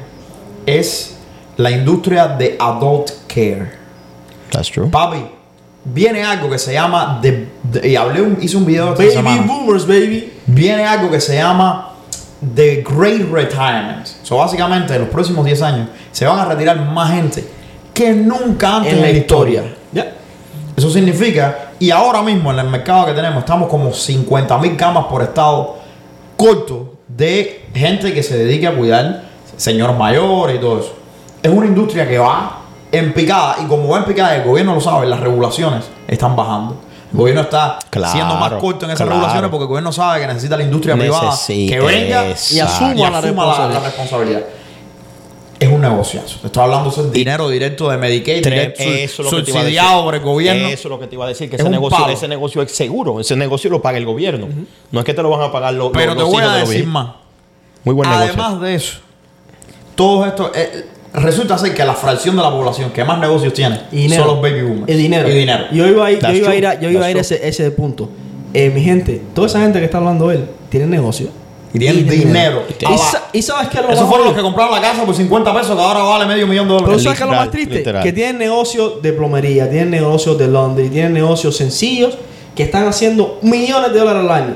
Y los hijos que tienen, No quieren ocuparse de eso. porque No creen que son mejor que eso. Exactamente. Ellos como- Wow. como- Esas fueron, la, esas fueron la generación que fue a la universidad y se grabó. Ajá. Y creen que en- de- That's o true. Ser un plomero, o ser un dueño de un laundry, o ser dueño de un grocery It's, store. it's not bougie, es un It's not for eh, them, eh, papi. exacto. They Yo conozco una pila de plomeros millonarios que tú no te imaginas. Sí. Bro, pero ¿cuántos plomeros hay? Pero tú sabes, bro, hay muchísimos plomeros que ganan 150, 200 mil ¿Tú no has visto el meme de que viene tipo un Ferrari con, con una escalera para arriba y dice, mira, cuando te tomas en la calle, cuando te tomas en la calle con el del aire acondicionado. Pero ¿sabes lo que pasa? Que se está abriendo una oportunidad y la gente no lo está viendo. Que ahora para las acquisition, para comprar negocios, es una oportunidad increíble. Mi gente, ustedes se sorprenderían, porque yo me sorprendí cuando vi las estadísticas, de la cantidad de gente que tiene negocio que no sabe qué hacer con ellos. Que te dice, cómprame el negocio Yo a lo que tú quieras. yo me los encuentro todo el tiempo. Porque no, hablando. mis hijos no lo quieren. No quieren. Necesito venderlo porque este es el trabajo de toda mi vida. Este es mi bebé. Este es mi otro hijo. Y no quiero que todo este dinero y todos estos clientes se queden sin atención. So, así que ustedes que nos están viendo, presten atención a la generación baby boomers. Y esto que está diciendo Rolando es muy importante. No sean de esa gente que dicen que, que no hay negocio. Brother, afuera. mira, mira, y te voy a decir más. Tú tienes que entender que también, porque mucha gente dice, bueno, si hay tantos negocios, porque siempre están los haters, y yo creo que tenemos que dedicarle un punto al view de ellos. Ok.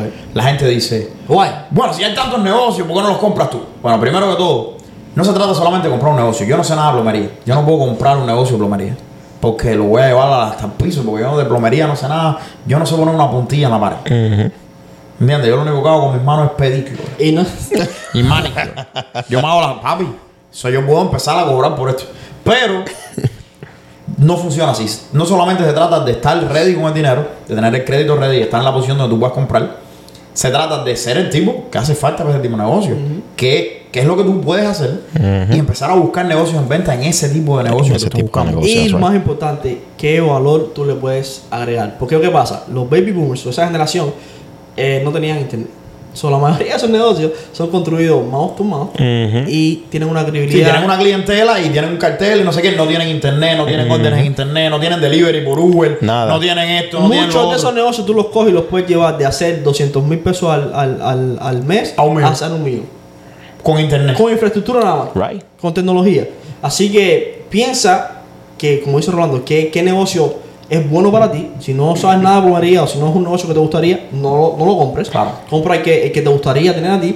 Y lo otro es qué tú le puedes añadir, qué valor tú le puedes añadir. That's right. Cómo tú puedes crecer ese negocio. Y después hasta lo puedes vender. Y eso es uno de los negocios más grandes de este país. Y vamos a la otra parte, que es la tercera parte, la parte que falta. Cuando hay mucho dinero que se transfiere de un lado a otro, hay una oportunidad muy grande para la gente que está en el mercado financiero. ¿Qué es lo que sucede? Hay una razón por la cual su humilde servidor aquí empezó a vender seguros ahora mismo.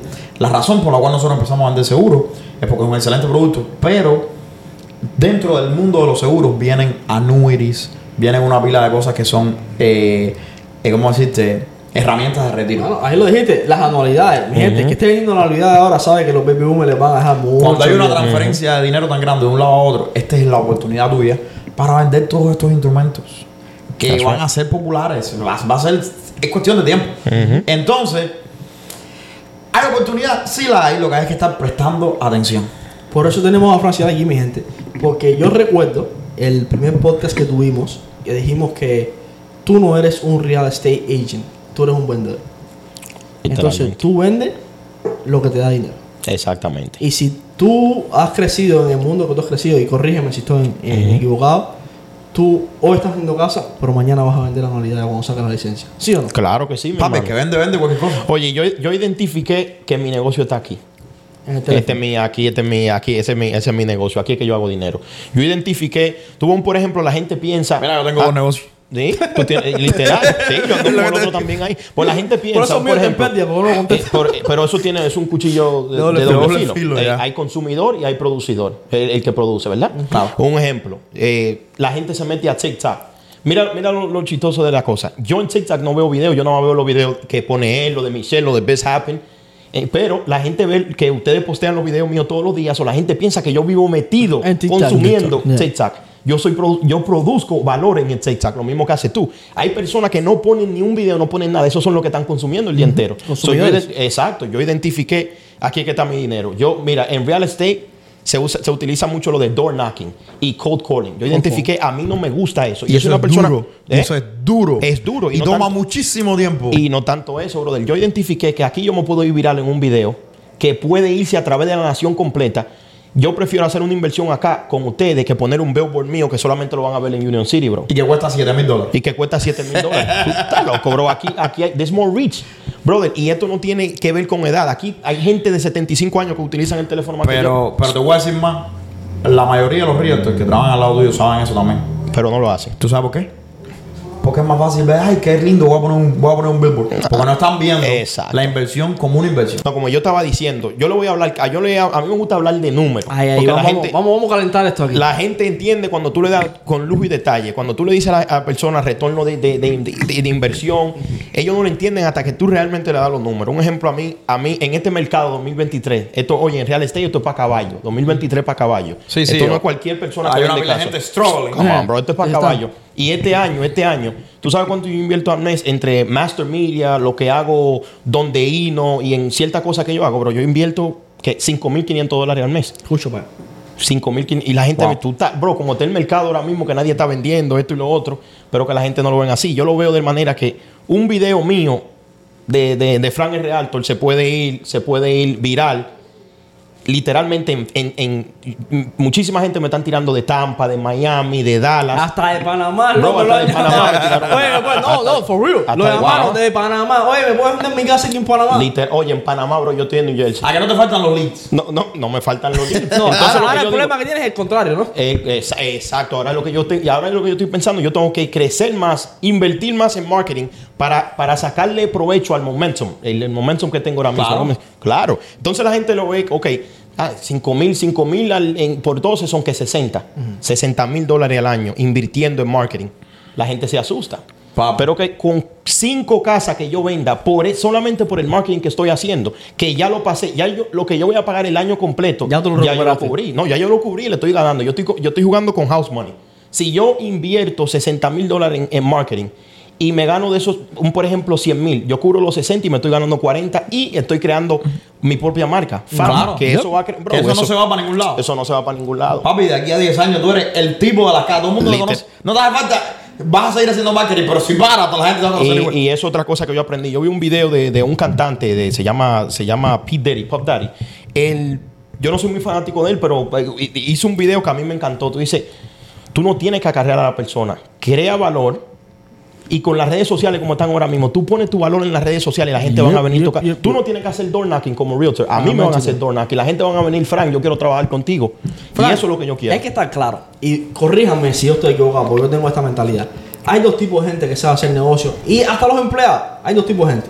Está la gente que atrae y está la gente que they chase. Ujú. Ellos van atrás de, la- de las Eh, cosas. exacto, exacto. So, si tú estás añadiendo valor y tú eres un profesional, tú atraes a los clientes. Los clientes vienen a ti. Exacto. Si tú constantemente tienes que estar haciendo truquitos pequeñitos para atraer gente y para caerle atrás a la gente, tienes un problema en tu negocio. El que sea. That's como right. si pintas uñas, como si vendes real estate, como si tienes el, el negocio de crédito. Si tú estás haciendo esas marañitas y estás haciendo eh, lo que sea que estés haciendo, tienes un problema.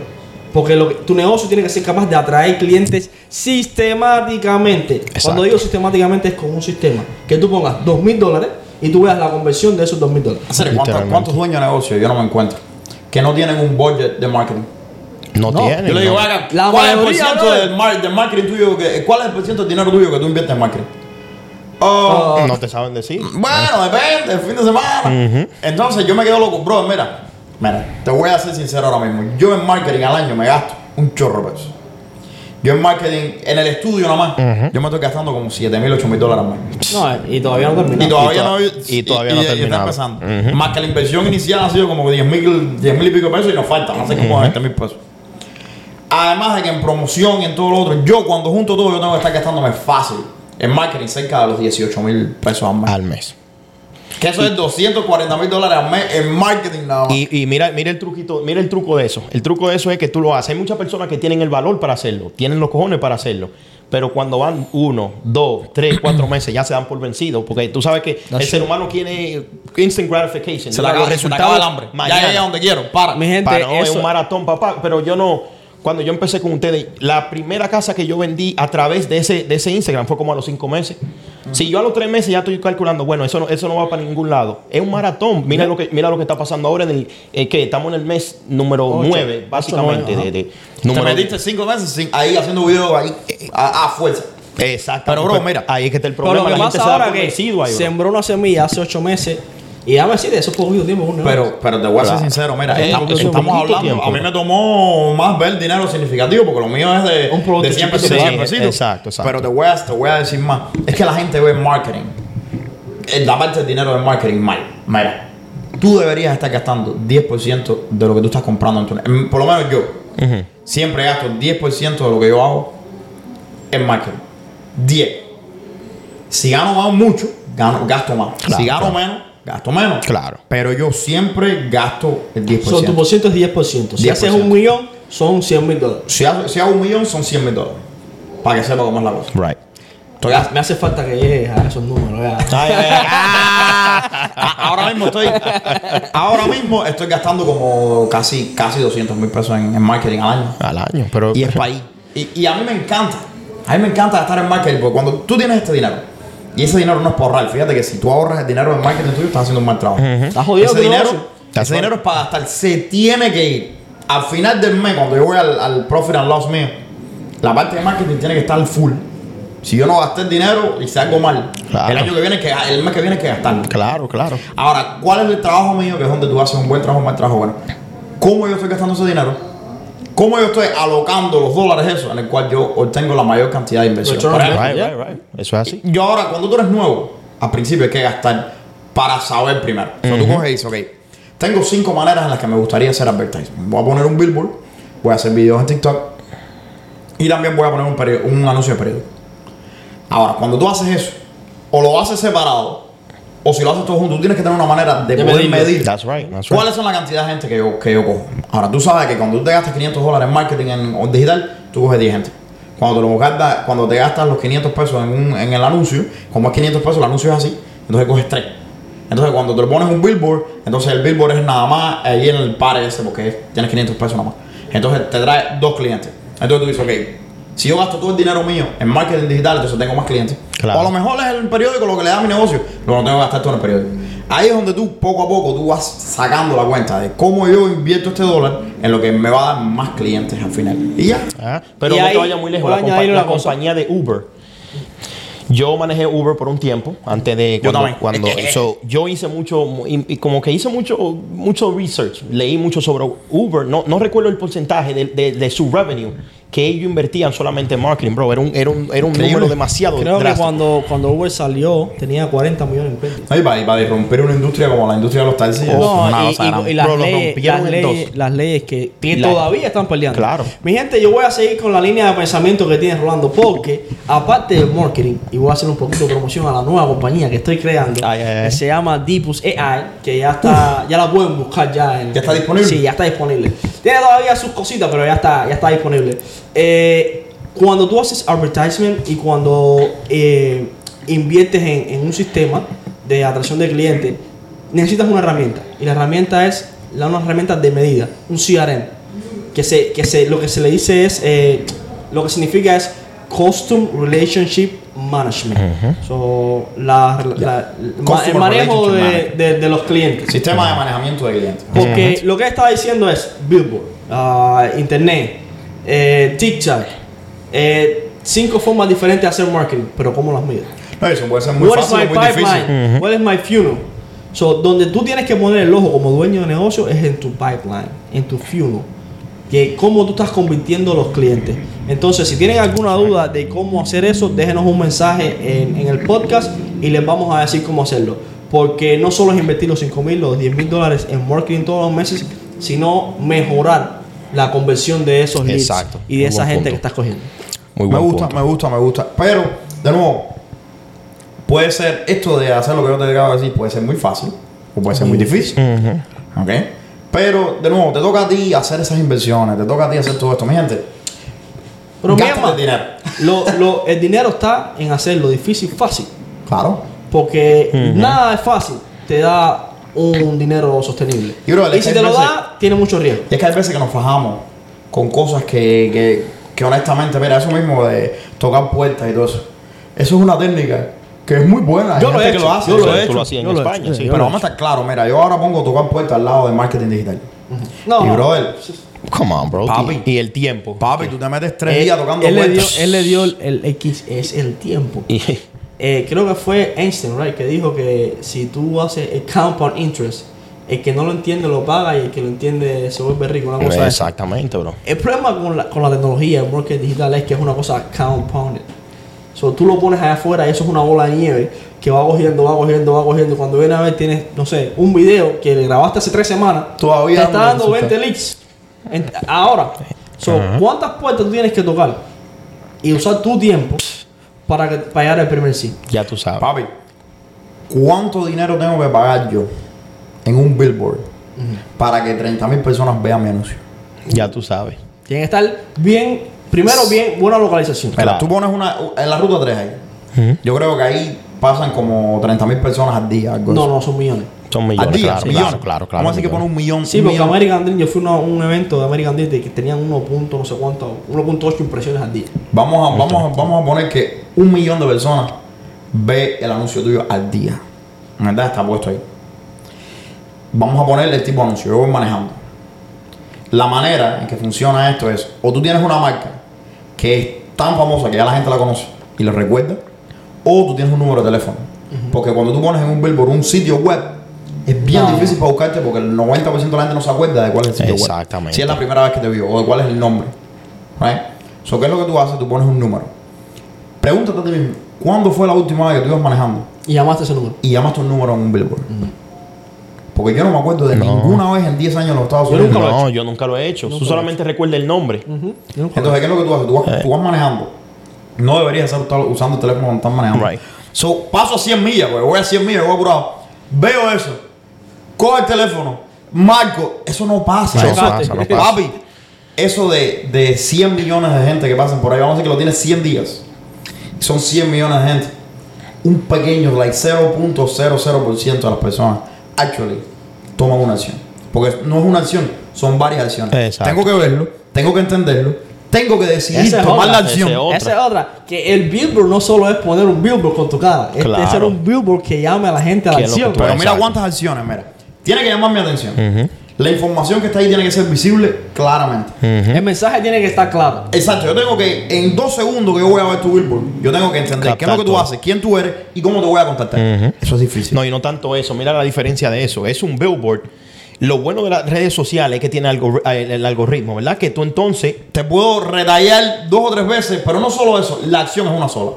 Exacto. Click Y el ya. link in the bio. Y entonces la, la gente, el, el- el Instagram y el TikTok le da a la gente lo que usualmente ve. Claro. O sea, la gente va directo con filtro a lo que tú estás. Papi, a lo cuando yo te digo, ve al enlace en la biografía y toca, tú nada más tienes dos acciones. Baja mi, baja mi perfil, tocas la biografía. ¿Y Ya, sabes qué es lo más ya, importante? Compara eso con ir en el carro. Yeah. Hacer, asumir que, que- que la creatividad mía es tan buena como para que mi billboard esté funcionando, tú entiendas lo que yo hago, sepas cómo comunicarme. Nah, bro. Tú tienes que coger, parar o bajar la velocidad, coger el, el de eso, tirarle una foto o coger el de eso, llamar, porque hay veces que le tiras una foto y dices, coño, le voy a tirar una foto, a mí me ha pasado, yo te- le voy a tirar una foto, después voy a llamar, nunca llamo. No llama. O tengo que. Mira cuántas acciones Sí, están pasando ¿verdad? para que yo pueda llamarte. Lo que. Cuando tú vas a social media, a las redes sociales, es totalmente diferente. Es mucho más simple. Claro, está ahí mucho mismo. más simple. Pero además de eso, el costo es extremadamente alto comparado con un, con un video en cualquier lado. Claro. Ah, no, solo, solo eso. Ah, Vamos, vamos a quitar el costo por, por una primera vez en la vida, pero vamos a quitar la atención al cliente. Mi gente, tuvimos que hacer un corte bien rápido y van a ver que hay un poquito pequeño, eh, eh, una pequeña edición en el video. Porque al hombre aquí en Real Estate, eh, hablando de, lo de, de la promoción de lo de TikTok, de todo lo que está haciendo, le salió un cliente de TikTok, de Ahora las mismo, redes sociales, ahora mismo. que lo en está la esperando en la oficina. Así que vamos a tener que despedirlo. Y esa cerrar. persona quiere vender su casa, es lo que yo le dije. Al principio, si yo me hubiese dado por vencido los primeros 3, 4 meses, tumbo lo del marketing y lo que está pasando hoy no estuviera pasando simplemente por la paciencia. Recuerden, inversiones, un maratón, no una carrera rápida. Así que miren, me bro- tengo que ir porque tengo un cliente de TikTok de Fran R. Alto que quiere vender su casa. Ya tú sabes. Vaya con Dios, mucha suerte. Un millón de gracias. Mira, Tranquilo que si gracias. Gluten habla más de mí, yo te lo digo. Llámame, llámame para hablar de lo que teníamos que hablar. Dale, perfecto, perfecto. Y que, que te vaya todo bien. Excelente, muchísimas gracias. Gracias, mi bro. Gracias por todo. Mi gente, esto es lo que pasa cuando tú estás haciendo negocio. Por eso nos gusta mantener el podcast lo más real posible. Y eh, mejor, mejor se daña. Mucho, yo sé que muchos de ustedes van a pensar que eso Que es era mentira, que que es montado, era pero- mentira. pero es Pero sí le salió de verdad al cliente. Y ustedes pueden ir a la red de, de- de Frank y ver la cantidad de engagement y No, la tipo- cantidad de gente que está haciendo. Y Frank no era una persona que yo, para que yo, que yo pensé que iba a, A hacer un monstruo en la red. Tú sabes que yo sí, bro. Sí, Yo sí, porque es que Frank sabe lo que está hablando, man. es verdad. El hombre sabe. Y, y no sabe de que lo aprendió, tiene experiencia en lo que hace. Honestamente, el tipo sabe. Pero cuando él vino a mí, yo pensé que, que po- yo tengo mala experiencia con los realtos. Hay que decir. Sí, sí, sí, no, yo sé. Entonces, cuando, cuando él vino a mí, yo dije, es un realto más que no entiende el proceso de marketing. Y me dio, como decimos nosotros, una galleta sin mano. A mí los la a mí, a mí varias gente me han dado eh, la misma sorpresa. Me, han- me han dado la misma sorpresa. Mira, John y la realtor de abajo de Tampa. La primera vez que yo, que yo fui a Tampa, no tenía un, un realtor. No, no te- no tenía un, un seguidor, no, no, no entendía nada de eso. Le dije, oye, mira, esto es lo que tienes que hacer. Lo único que tú tienes que hacer es un video al día hablando de esto. La tipa está escapada ahora en las redes sociales. Rey mi casa, igual, de abajo de Tampa, la misma Un gente. saludito para Yuneisi y un saludito para Sí, Rey. sí, sí, sí. Gente que, que, que está metiendo mano. Entonces, es cuestión de hacer lo que tienes que hacer. Y, y, y estábamos hablando de hacer negocios rápidos. Yep. Ponte a pensar, yo estaba pensando anoche en esto. Pégate más a mí, invitados. No, no, no, no, no te pegues tanto. Pégate, pégate. No te pegues tanto. Pégate para acá. Entonces, yo estaba pensando en los negocios rápidos. Ahí tú te des cuenta lo rápido que pasan las cosas. La primera vez que nosotros, nosotros en enero, yo pensé, esto en mi mente había sido el año pasado.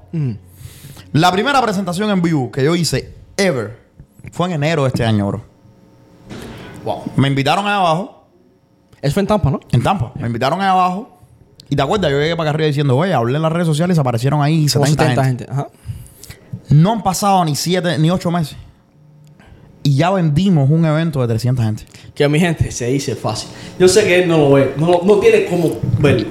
Porque eso es imposible. Cuando tú estás dentro no tienes verlo. No, no. Pero vender 300 tickets. Bueno, fueron más, fueron 350 porque hubo una clase el otro día. En, lo, en el tiempo que se vendió, porque fueron dos, Dos meses, meses. nada más. Haciendo Con cero dinero invertido en contenido promoción. orgánico. Increíble. Usted, usted no entiende Es qué cosa increíble. es eso. Él te digo, él no lo No, ve. el apoyo, el apoyo de la gente Yo ha sido que una estoy locura. fuera lo veo. No es fácil vender 300 tickets. Hay- te, te digo más, hay gente poniendo anuncios, vendiendo un evento mucho más chiquito Que no vende. y no lo llenan. Mira, te voy a decir más. A mí lo que me volvió loco fue la evolución. En enero, para que tú veas, mi gente, que hay que tratar las cosas y fallar. Si vas a fallar, falla. Pero trata las cosas y trátalas rápido. Mira, en enero yo voy abajo y me digo, y pasa eso. Alguien me escribe, yo Nacy me escribe y me dice, oye, ven para Tampa, vamos a pagar para que estés aquí y promuevas nuestro evento. Yo no hacía eso. Pero yo dije, tú sabes que quiero probar. Si yo le hablo a la gente acerca de lo que yo hago, ¿cuánta gente aparece en persona? Me sorprendió, fueron como 70 personas. Yo dije, wow, me gusta esto. Después fue el evento de Ariel Capestani, que fue también lo mismo. Y son eventos que fueron gratis. Estos eventos son gratis, no, no, no fueron pagados. Y yo dije, bueno, déjame ver cómo yo puedo promover. Fui allá abajo a Tampa, hice la promoción. De nuevo, hubo buena respuesta, a pesar de que ese evento era solamente para realtors. Dije, ok, ok, puedo, ya estoy viendo, estoy probando el agua. Testeando el mercado. Entonces digo, ¿qué pasaría si en vez de hacer un evento gratis, hacemos un evento de lujo y lo vendo en vez de los regalos. La gente lo compraría y lo compraron. Y automáticamente cuando empecé a ver las ventas entrar dije, ¿qué pasa si hago dos eventos en vez de un solo evento? Una y clase. vendimos la clase. Y en una semana y media vendimos el, el evento, el ticket del evento costaba 100 dólares. El de la clase. Ajá. Y en menos de una semana y media vendimos 60. Son O sea, 6 me- mil dólares. 6 mil dólares, o así. Y yo me quedé, y además que la gente que fue, tuvieron la, eh, la calidad extrema, porque lo que pasa es que el que paga 100 dólares para ir a una clase, va a prestar atención. So, nosotros tenemos, nos aseguramos de que el contenido que estuviera en la clase fuera. Papi, yo quisiera que tuvieras visto el contenido de Arián Capestani. Una hora Fire. y media de disertación de real estate con números, con calculadora. La gente estaba volviendo loco Nice. con nombres de quién es el- quién te presta el dinero, quién no te presta dinero. Yo fui con una presentación, sacamos los números de crédito. Fue una locura. Fíjate que mi mamá que estaba ahí se quedó como, "Ay, no me gustó la clase. ¿Tú me entiendes? ¿No había visto esto antes? No, no, no, no, ¿para qué? Yo llegué, no me habían abierto el lugar, ya había gente abajo. Nice. Entonces, ¿Sabes que eso me encantó? a mí me encantó eso. La gente tiene el entusiasmo. ¿verdad? Hay mucha gente con ganas de salir Ver adelante. a la gente de nuestra Y gente comunidad. inteligente. Brother, ver a la- Eso fue lo que más yo me llevo del evento. Porque yo he tenido exposición a todos los profesores que estaban ahí. So, lo que ustedes estaban diciendo, no era que no, no me interesaba, sí me interesaba. Y lo estaba recibiendo igual que el público. Pero lo que más me llamó la atención fue el ánimo y el deseo de la gente de estar ahí. No, y, y tú sabes Para que- mí eso era oro. y te mejora mucho como profesional. Mira, en la clase, Y te pone una responsabilidad grande. Claro, en la clase había gente muy inteligente, muchísima gente muy inteligente. Entonces, yo hice una presentación. Y hubo una muchacha que me hizo una pregunta y no supe cómo responderla. Uh, Me quedé como que, wait a minute, yo pensaba que me sabía todo esto. that's a good question. Right? Y ya a la hora aprendí ya que era lo que, lo que pasó. ¿Cuál fue la pregunta? La pregunta es si yo pago la tarjeta de crédito mía completa para la fecha de pago, ¿estoy pagando intereses o no? La respuesta mía fue sí, pero resulta que no. O bueno, depende. Depende si los balances que estás pagando sean los de este statement cycle o los del del pasado. pasado. Entonces, el, eso me dejó como que... hmm. So, este tipo de cosas, a la gente, people challenge you, la gente te da situaciones. Y, te- y la muchacha era una paralegal que tenía los documentos. Fíjate que ella me dijo, espera un momento. Mira, yo estoy pagándolo y no me paga intereses. Cuando yo respondí que sí. Y entonces me quedé como que, fíjate que al final de eso nos quedamos hablando. Y vimos los documentos. Y That's me quedé como que, question. déjame, déjame investigar. Porque yo quiero investigar esto. Y es algo que te hace mejor. Claro. Ahora, bro, yo te digo, eh, llegaron gente que son dueños de negocios, gente que esto. A ver, mira, es que hasta para los haters. Hay gente que me dice. ¿Llegaron haters? No, bro, los haters viven en TikTok. Ah, ok. no, pero mira, mira, ¿qué es lo que sucede? Mira, Como dice Bunny, yo creo que viven en Twitter porque en la calle nunca lo veo. mira, yo, yo, te, yo te voy a ser muy, muy, muy sincero acerca de mi view, acerca de los haters. Número uno, tú nunca vas a conocer un hater que le vaya mejor que a ti. No, no. Nunca jamás la vida. Ahora, número dos, y cuando estoy hablando de que te vaya mejor de a ti, no tiene nada que ver si gana más dinero que tú. Hay gente que puede ganar más dinero que tú y le puede ir peor que a ti. Yes. ¿Me entiendes? Si tú tienes tiempo para meterte en mi página y hacer un comentario negativo, pero negativo no que tú no estás de acuerdo conmigo. Podemos no estar de acuerdo. Y está bien no estar de acuerdo. Tenemos que estar de acuerdo en que vamos a estar en Si desacuerdo. tú no eres un, si tú eres una persona que pones un comentario en mi video que dice que no estás de acuerdo conmigo en algo, estás bien. Tú no eres un hater. No es lo mismo. Tú eres un hater si tú vas al, al video mío y haces un comentario faltándome respeto, con mala intención. Sí, Eso es diferente. te digan orejón. Exacto. Eso es. Eso es decir la verdad. Pero, ¿qué es lo que sucede? Mira, los haters generalmente, la mayoría de, de ellos se eh, aprovechan de la anonimidad. Sí. Número uno. No tienen foto en los perfiles. Tú en la vida real, tú no me dices eso a mí en la, en la calle, porque No. me dices eso a mí en la calle, número uno, te voy a mirar como que, ok, come mierda, whatever. Aléjate de mí, like, ¿qué tú haces? Así le vas a decir. Papi, le digo, tú eres un come mierda. Ajá. No, tú no, tú no ganas dinero. ¿Qué te importa el dinero que yo gano? Entonces, número dos, hay gente que esa gente nunca van a, los- a los esos en vivo. Jamás. Ni Jamás, nunca jamás. van a estar ahí. Porque son muy buenos para estar ahí. Y nunca van a estar ahí, bro, porque tú sabes por qué no van a estar ahí. Porque si tú y yo nos encontramos y tú me dices eso en vivo, entonces yo tengo una oportunidad de coger y decirte, a ver, explícame por qué tú crees eso. Y coger, ¿y ¿me entiendes? Y ese es el miedo, ese es el miedo. No tienen, no tienen ah, sostenibilidad en su Claro que no, porque lo que estás diciendo es una algo que tú estás asumiendo basado en cosas que tú no sabes. Exactamente. Acerca de mí. Yo creo, ¿sabes qué cosa es? Que es la justificación que ellos usan para ah, justificar su mediocridad. Pero cuando yo te digo a ti, tú no estás haciendo dinero, yo lo que estoy es o pagando tu éxito para ponerlo al mismo nivel que tengo yo decir yo estoy justificando mi fracaso. Pero- mi gente, cuando ustedes están hating allá afuera, ustedes no están hating en el éxito de otra gente, ni ustedes están opagando el éxito de otra gente. Ustedes lo que están haciendo es justificando su fracaso. yo le digo a la gente, mira, si tú, si tú estás más preocupado por cuánto dinero tengo yo en la cuenta, cuánto dinero tienes tú en la tuya, tienes las, las prioridades equivocadas. Pero además de eso, como te iba diciendo, este, este tipo de, de eventos en vivo es muy bueno para los haters. Porque le muestra a los haters. Hay mucha gente afuera que, tú sabes, desafortunadamente vivimos en un mundo donde hay muchos influencers que no practican lo que, lo que dicen. lo que dicen, claro. Yo entiendo que hay una duda razonable. Pero esto mata esa duda. Porque ahora tú puedes ir en vivo y podemos tener una conversación. Claro. Y yo te puedo demostrar, es, es mucho más fácil hacer contenido controlado y engañar a miles de personas que engañar a esas personas en vivo. Yep. Porque en vivo la gente te conoce. Y en vivo la gente te hace las preguntas que te tienen que hacer. Y es difícil engañar a tanta gente inteligente al mismo tiempo. es, es que es más fácil venderle a la gente con la verdad que engañarle. Toma más trabajo engañar a toda esa gente. Yep. Es que hoy en día, si tú no dices la verdad, tarde o temprano va a salir la, la verdad. Bro, es así. Entonces, Pero a mí me molesta esta pregunta de que eh, para justificar para justificar el éxito, tú me tienes que enseñar tu cuenta de banco o me tienes que decir cuánto dinero tú haces. Es como decir que, you know, para, para decirme que tú estás buena tienes que enseñarme el panty. You know, no, eso es algo privado. El dinero es algo privado. Yo creo que la credibilidad debe estar en lo que tú dices. nos reímos, no- nos reímos muchísimo en lo de Capestani. porque en la- el evento. Sí, porque Capestani está hablando de cómo usar un préstamo para apalancar un flipping. ¿eh? Y el día anterior yo estaba fajado con un hater en las redes sociales. Que el tipo me decía, yo le digo a la gente, mi gente, yo no le digo a nadie cuánto dinero yo gano, pero ustedes saben que mi compañía hace más de un millón de dólares, etc.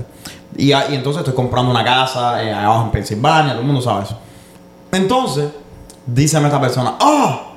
Pero estás si tú ganas más de un millón de dólares, ¿para qué estás cogiendo un préstamo? Eso me como que. Cosita. ¿Tú entiendes? Entonces yo empiezo, uso esa oportunidad para explicarle a la gente cómo funciona la depreciación en un negocio. O sea, siempre es bueno usar esto para explicarle a las personas por qué. para educar. Claro, porque al final del día, a ver, yo hasta cierto punto, si tú acabas de llegar nuevo a los Estados Unidos o algo así, es razonable. A ver, si tú ganas 800 mil dólares, ¿por qué usar un préstamo para comprar una propiedad? Eh, eso es una pregunta Es razonable. razonable. Pero déjenme decirle algo. Eh, no importa el dinero que usted está usando. Si usted puede ser el, el dinero de una institución o el dinero de otra gente para hacer un negocio, úselo. ¿Qué es lo que sucede? Ah, de- pero es una pregunta razonable. Yo entiendo. Eres, yo eres. entiendo, yo entiendo. Eh, venga desde el odio, venga desde donde venga, es una pregunta razonable y yo la uso para explicarle a la gente, bueno, tú puedes hacer esto, puedes hacer lo otro. Pero es que la gente, fíjate si es difícil juzgar la situación económica o las decisiones económicas de una persona desde afuera. Que, por ejemplo, vamos a suponer, ahorrar dinero generalmente no es una buena estrategia para hacer dinero. No. Pero, a lo mejor, De hecho, no. no claro, pero a lo mejor tú estás comprando una propiedad comercial al final del año. Bueno, pero eso ya es Y ahorrando te para hace falta ahorrar dinero. Claro. Ahora, yo no sé eso. Y entonces yo estoy y entonces te veo en un video diciendo, no, yo estoy ahorrando tanta, tanta cantidad de dinero. Y digo, mira el guanajo este. Ahorrando ¿Cómo ahorra dinero, eh. Sí, porque no entiendes el contexto Porque entero. el problema es que en las finanzas personales de la gente o en los negocios hay un plan que es grande. Debería ser así. Exacto. Y esos planes tienen ciclos. Hay veces que hace falta ahorrar, hay veces que hace falta invertir, hay veces que hace falta gastar. Right? Entonces, si tú no ves el plan completo y nada más que ves un pedacito, es muy fácil juzgar eso. Claro. Además, Inadecuadamente. además, también está el factor de yo hago con mi dinero lo que me da la gana. Exacto. Eh, ¿Por ver, qué tengo que yo entrar a los mismos estándares de inversión tuyos? Eso es algo que me está pasando con mis amigos. ¿Por qué? Brother, no con mi- mis amigos, no tanto, pero sí mis conocidos. Mi gente, lo voy a decir ahora públicamente. Yo no voy por la vida juzgando las decisiones financieras tuyas. No te metas en las mías. Pero, pero no, pero la gente dice, por ejemplo, yo hago un video, oye, no compro un carro nuevo. Entonces yo llego a la barbería. Y entonces me dicen, yo, este se compró un carro nuevo, ¿cómo lo viste en crédito?" Cállate arriba. está Acábalo, acábalo. Miren, miren, miren, miren, mi gente. De nuevo vemos a lo mismo. A lo mejor le dio la gana comprarse el carro nuevo. Lo disfruta. Pero a lo mejor yo no estoy viendo el plan completo. A lo mejor él tiene un negocio y el carro nuevo era de depreciación y le hacía falta. Y se compró un Rolls Royce. Entonces yo no puedo venir y decir, oye, eso es una mierda. Brother, de- vamos a decir que fue, vamos a el peor caso. Vamos a decir que fue una mala inversión, no importa. Si es le tu gusta problema. y lo quiere, es problema de él. Exacto, y no es mi trabajo atacarte o pensar de más o menos de ti por eso. Mi trabajo es dar, mi trabajo es dar consejos en las redes sociales para que le sirva la saber que se lo No, ponga, para que lo pueda y usar. poner lo tu opinión. Y porque es mi opinión. Ya. Ya. Entonces la gente me ve y piensa que yo te voy a juzgar basado en las, en las decisiones financieras que tú tomas. Y no, mi gente, no, no funciona Mi así. gente, eh, las opiniones son como las nalgas, cada cual tiene la suya. Usted haga lo que le dé la gana con su dinero y con su vida, porque al final usted trabaja para eso. Claro. El contenido que tú pones, y en el caso que yo pongo en, mi- en todas mis redes sociales, eh, es para, para poner nuestro punto de vista. Y a lo mejor tú piensas que estás haciendo algo bueno y no es tan bueno lo que estás haciendo, y puedes coger esa opinión y usarla en tu vida. Pero no significa que, por ejemplo, yo, yo estoy en contra de comprarte un carro Claro. hasta que no lo puedas pagar Completamente, nada. 10 no, veces. No, no. Yo soy de los que piensa eso. Pero en mi caso, los carros no me mueven. O sea, tener un Ferrari parqueado en la puerta de mi casa no es una cosa que Pero a lo me- mejor es, la- es lo que convence a otra persona de ser el suceso. Y no, y es lo que te pone en la mentalidad correcta. Porque hay gente que, por ejemplo, tener un Ferrari. Los lo pone en en otra que- mentalidad, viajar en primera clase, Ya. los pone en otra mentalidad. Si eso funciona para ti, Algo. cómprate Ferrari. La mente es complicada y hay que, hay que hacerla así. Para mí no funciona. Mira, tú puedes hacer lo que tú quieras con tu dinero. Eso está bien. Tú puedes creer lo que tú quieras políticamente. Este es el país de la libertad. Tú puedes ser del bando que tú quieras ser. Lo que está mal es que no te gusta el aguacate. Si tú eres una persona que no te gusta el aguacate, tú tienes problemas serios. Eso es médico. Mi gente, si te gusta-. No, no, yo no estoy jodiendo. Si no te gusta el aguacate, yo tengo una prima Si tú le echas piña a la pizza, hay algo mal contigo. Nah, Lo dije yo. Yo comí piña con pizza. Eh, Solamente para jugar los italianos. Me voy, me voy. Si tú, le echas, si tú te comes la piña adentro de la pizza, tú eres un psicópata. Como mi mujer. A mí me gusta. A mí me gusta la piña dentro de la pizza. Le da un sabor diferente. Nunca confíes en nadie que haga eso. Esa persona puede ser gente, vamos a hacerle menciones a gente que estuvieron en la, en la convención porque yo les voy a decir algo. Yo no estaba dentro del programa de la... De la Que hacía falta gente con cara bonita. es que esta belleza para esa academia No era justo, no era justo. no era justo. Entonces, pero sí estaba ahí presente y estaba ayudando con las cosas atrás de, de, de backstage. El hombre se tomó todos los tragos, por eso fue que no alcanzó. como le dije, estaba incitando a la gente a beber y a hacer la- las cosas un poquito fuera de lo normal. Pero me sorprendió algo. Que cuando se acaba el evento, viene, lo primero que viene es una pareja para arriba de mí. No, antes que vaya a hablar con esta gente, ah, quiero felicitarle por lo que están haciendo en el podcast. Y I Oh, was sí. like, wait a minute. I didn't expect that. I was like, Wow. wow. Sí. No, porque yo estaba esperando toda la, la atención dirigida a las mesas Sí, a la, la gente que, que puso que estaba ahí. Y eh, a recibir eso me quedé un poquito en shock, porque no lo estaba esperando, la verdad. Y no fueron solo ellos, sino mucha gente. Si no fueron 20 gente a, a tirarse una foto conmigo y a darme la mano a decir que lo que estamos haciendo el podcast los ha ayudado de una forma u otra, no vino Increíble. nadie. Es increíble. es Entonces yo creo que mi gente, muchas gracias por estar ahí. Muchas por gracias por... Ya vamos por un año, tú sabes, ¿no? Ya vamos, Que hace un ¿no? año que. No, ya pasó un año. No, no, noviembre creo que fue empezado. Desde que empezamos a producir. Ah, bueno, Ya sí, pasó sí, un año. sí, pero el episodio primero creo que lo pusimos en noviembre. Facebook me recordó la foto los otros días. Me dije, "Ño, qué rápido se ha ido este año. Wow, tenemos que celebrar. Un año que Mira, celebrar. Mr. Crazy se va a gastar el billete que ganó la convención ahí para celebrar el podcast.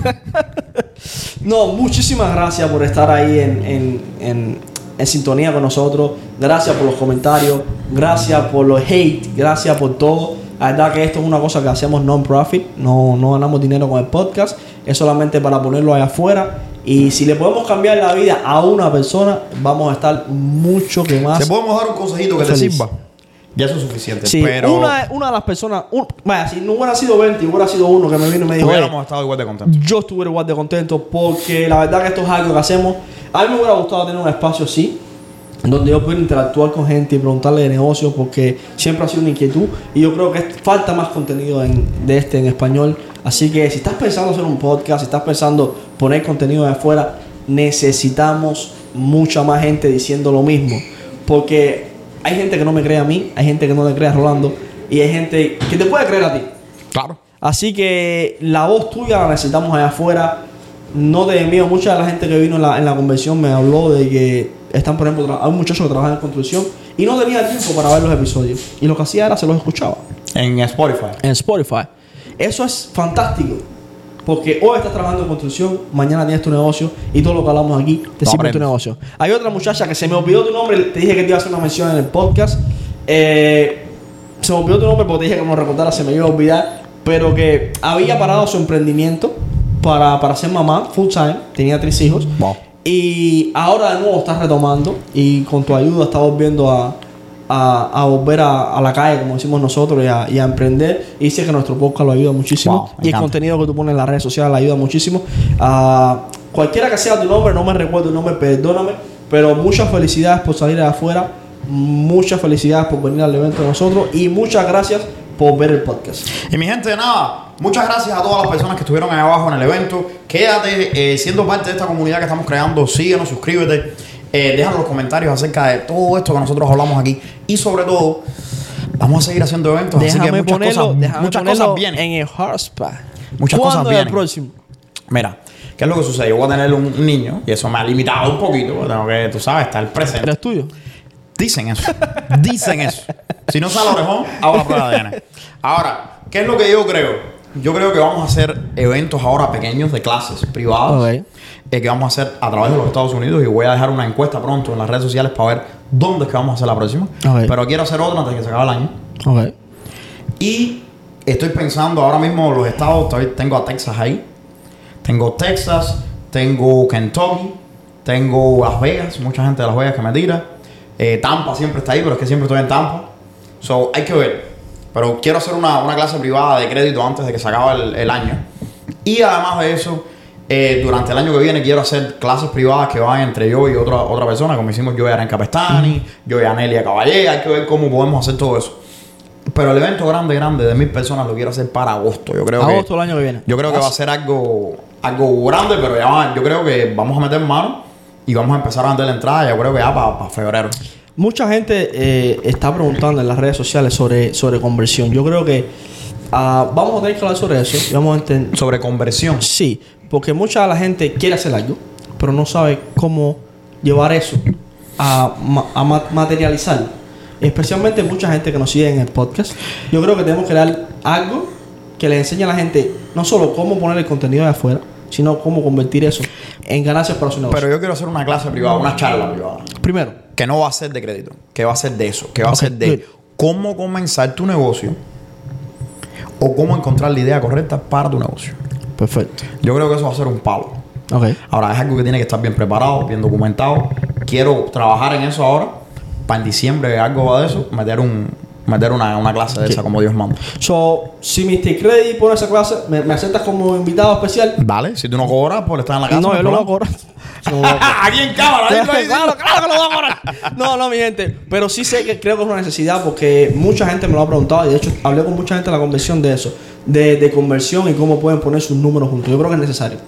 Vamos a meter mano. Mi gente, muchas gracias por quedarte con nosotros hoy. Ha sido un capítulo larguísimo pero interesante.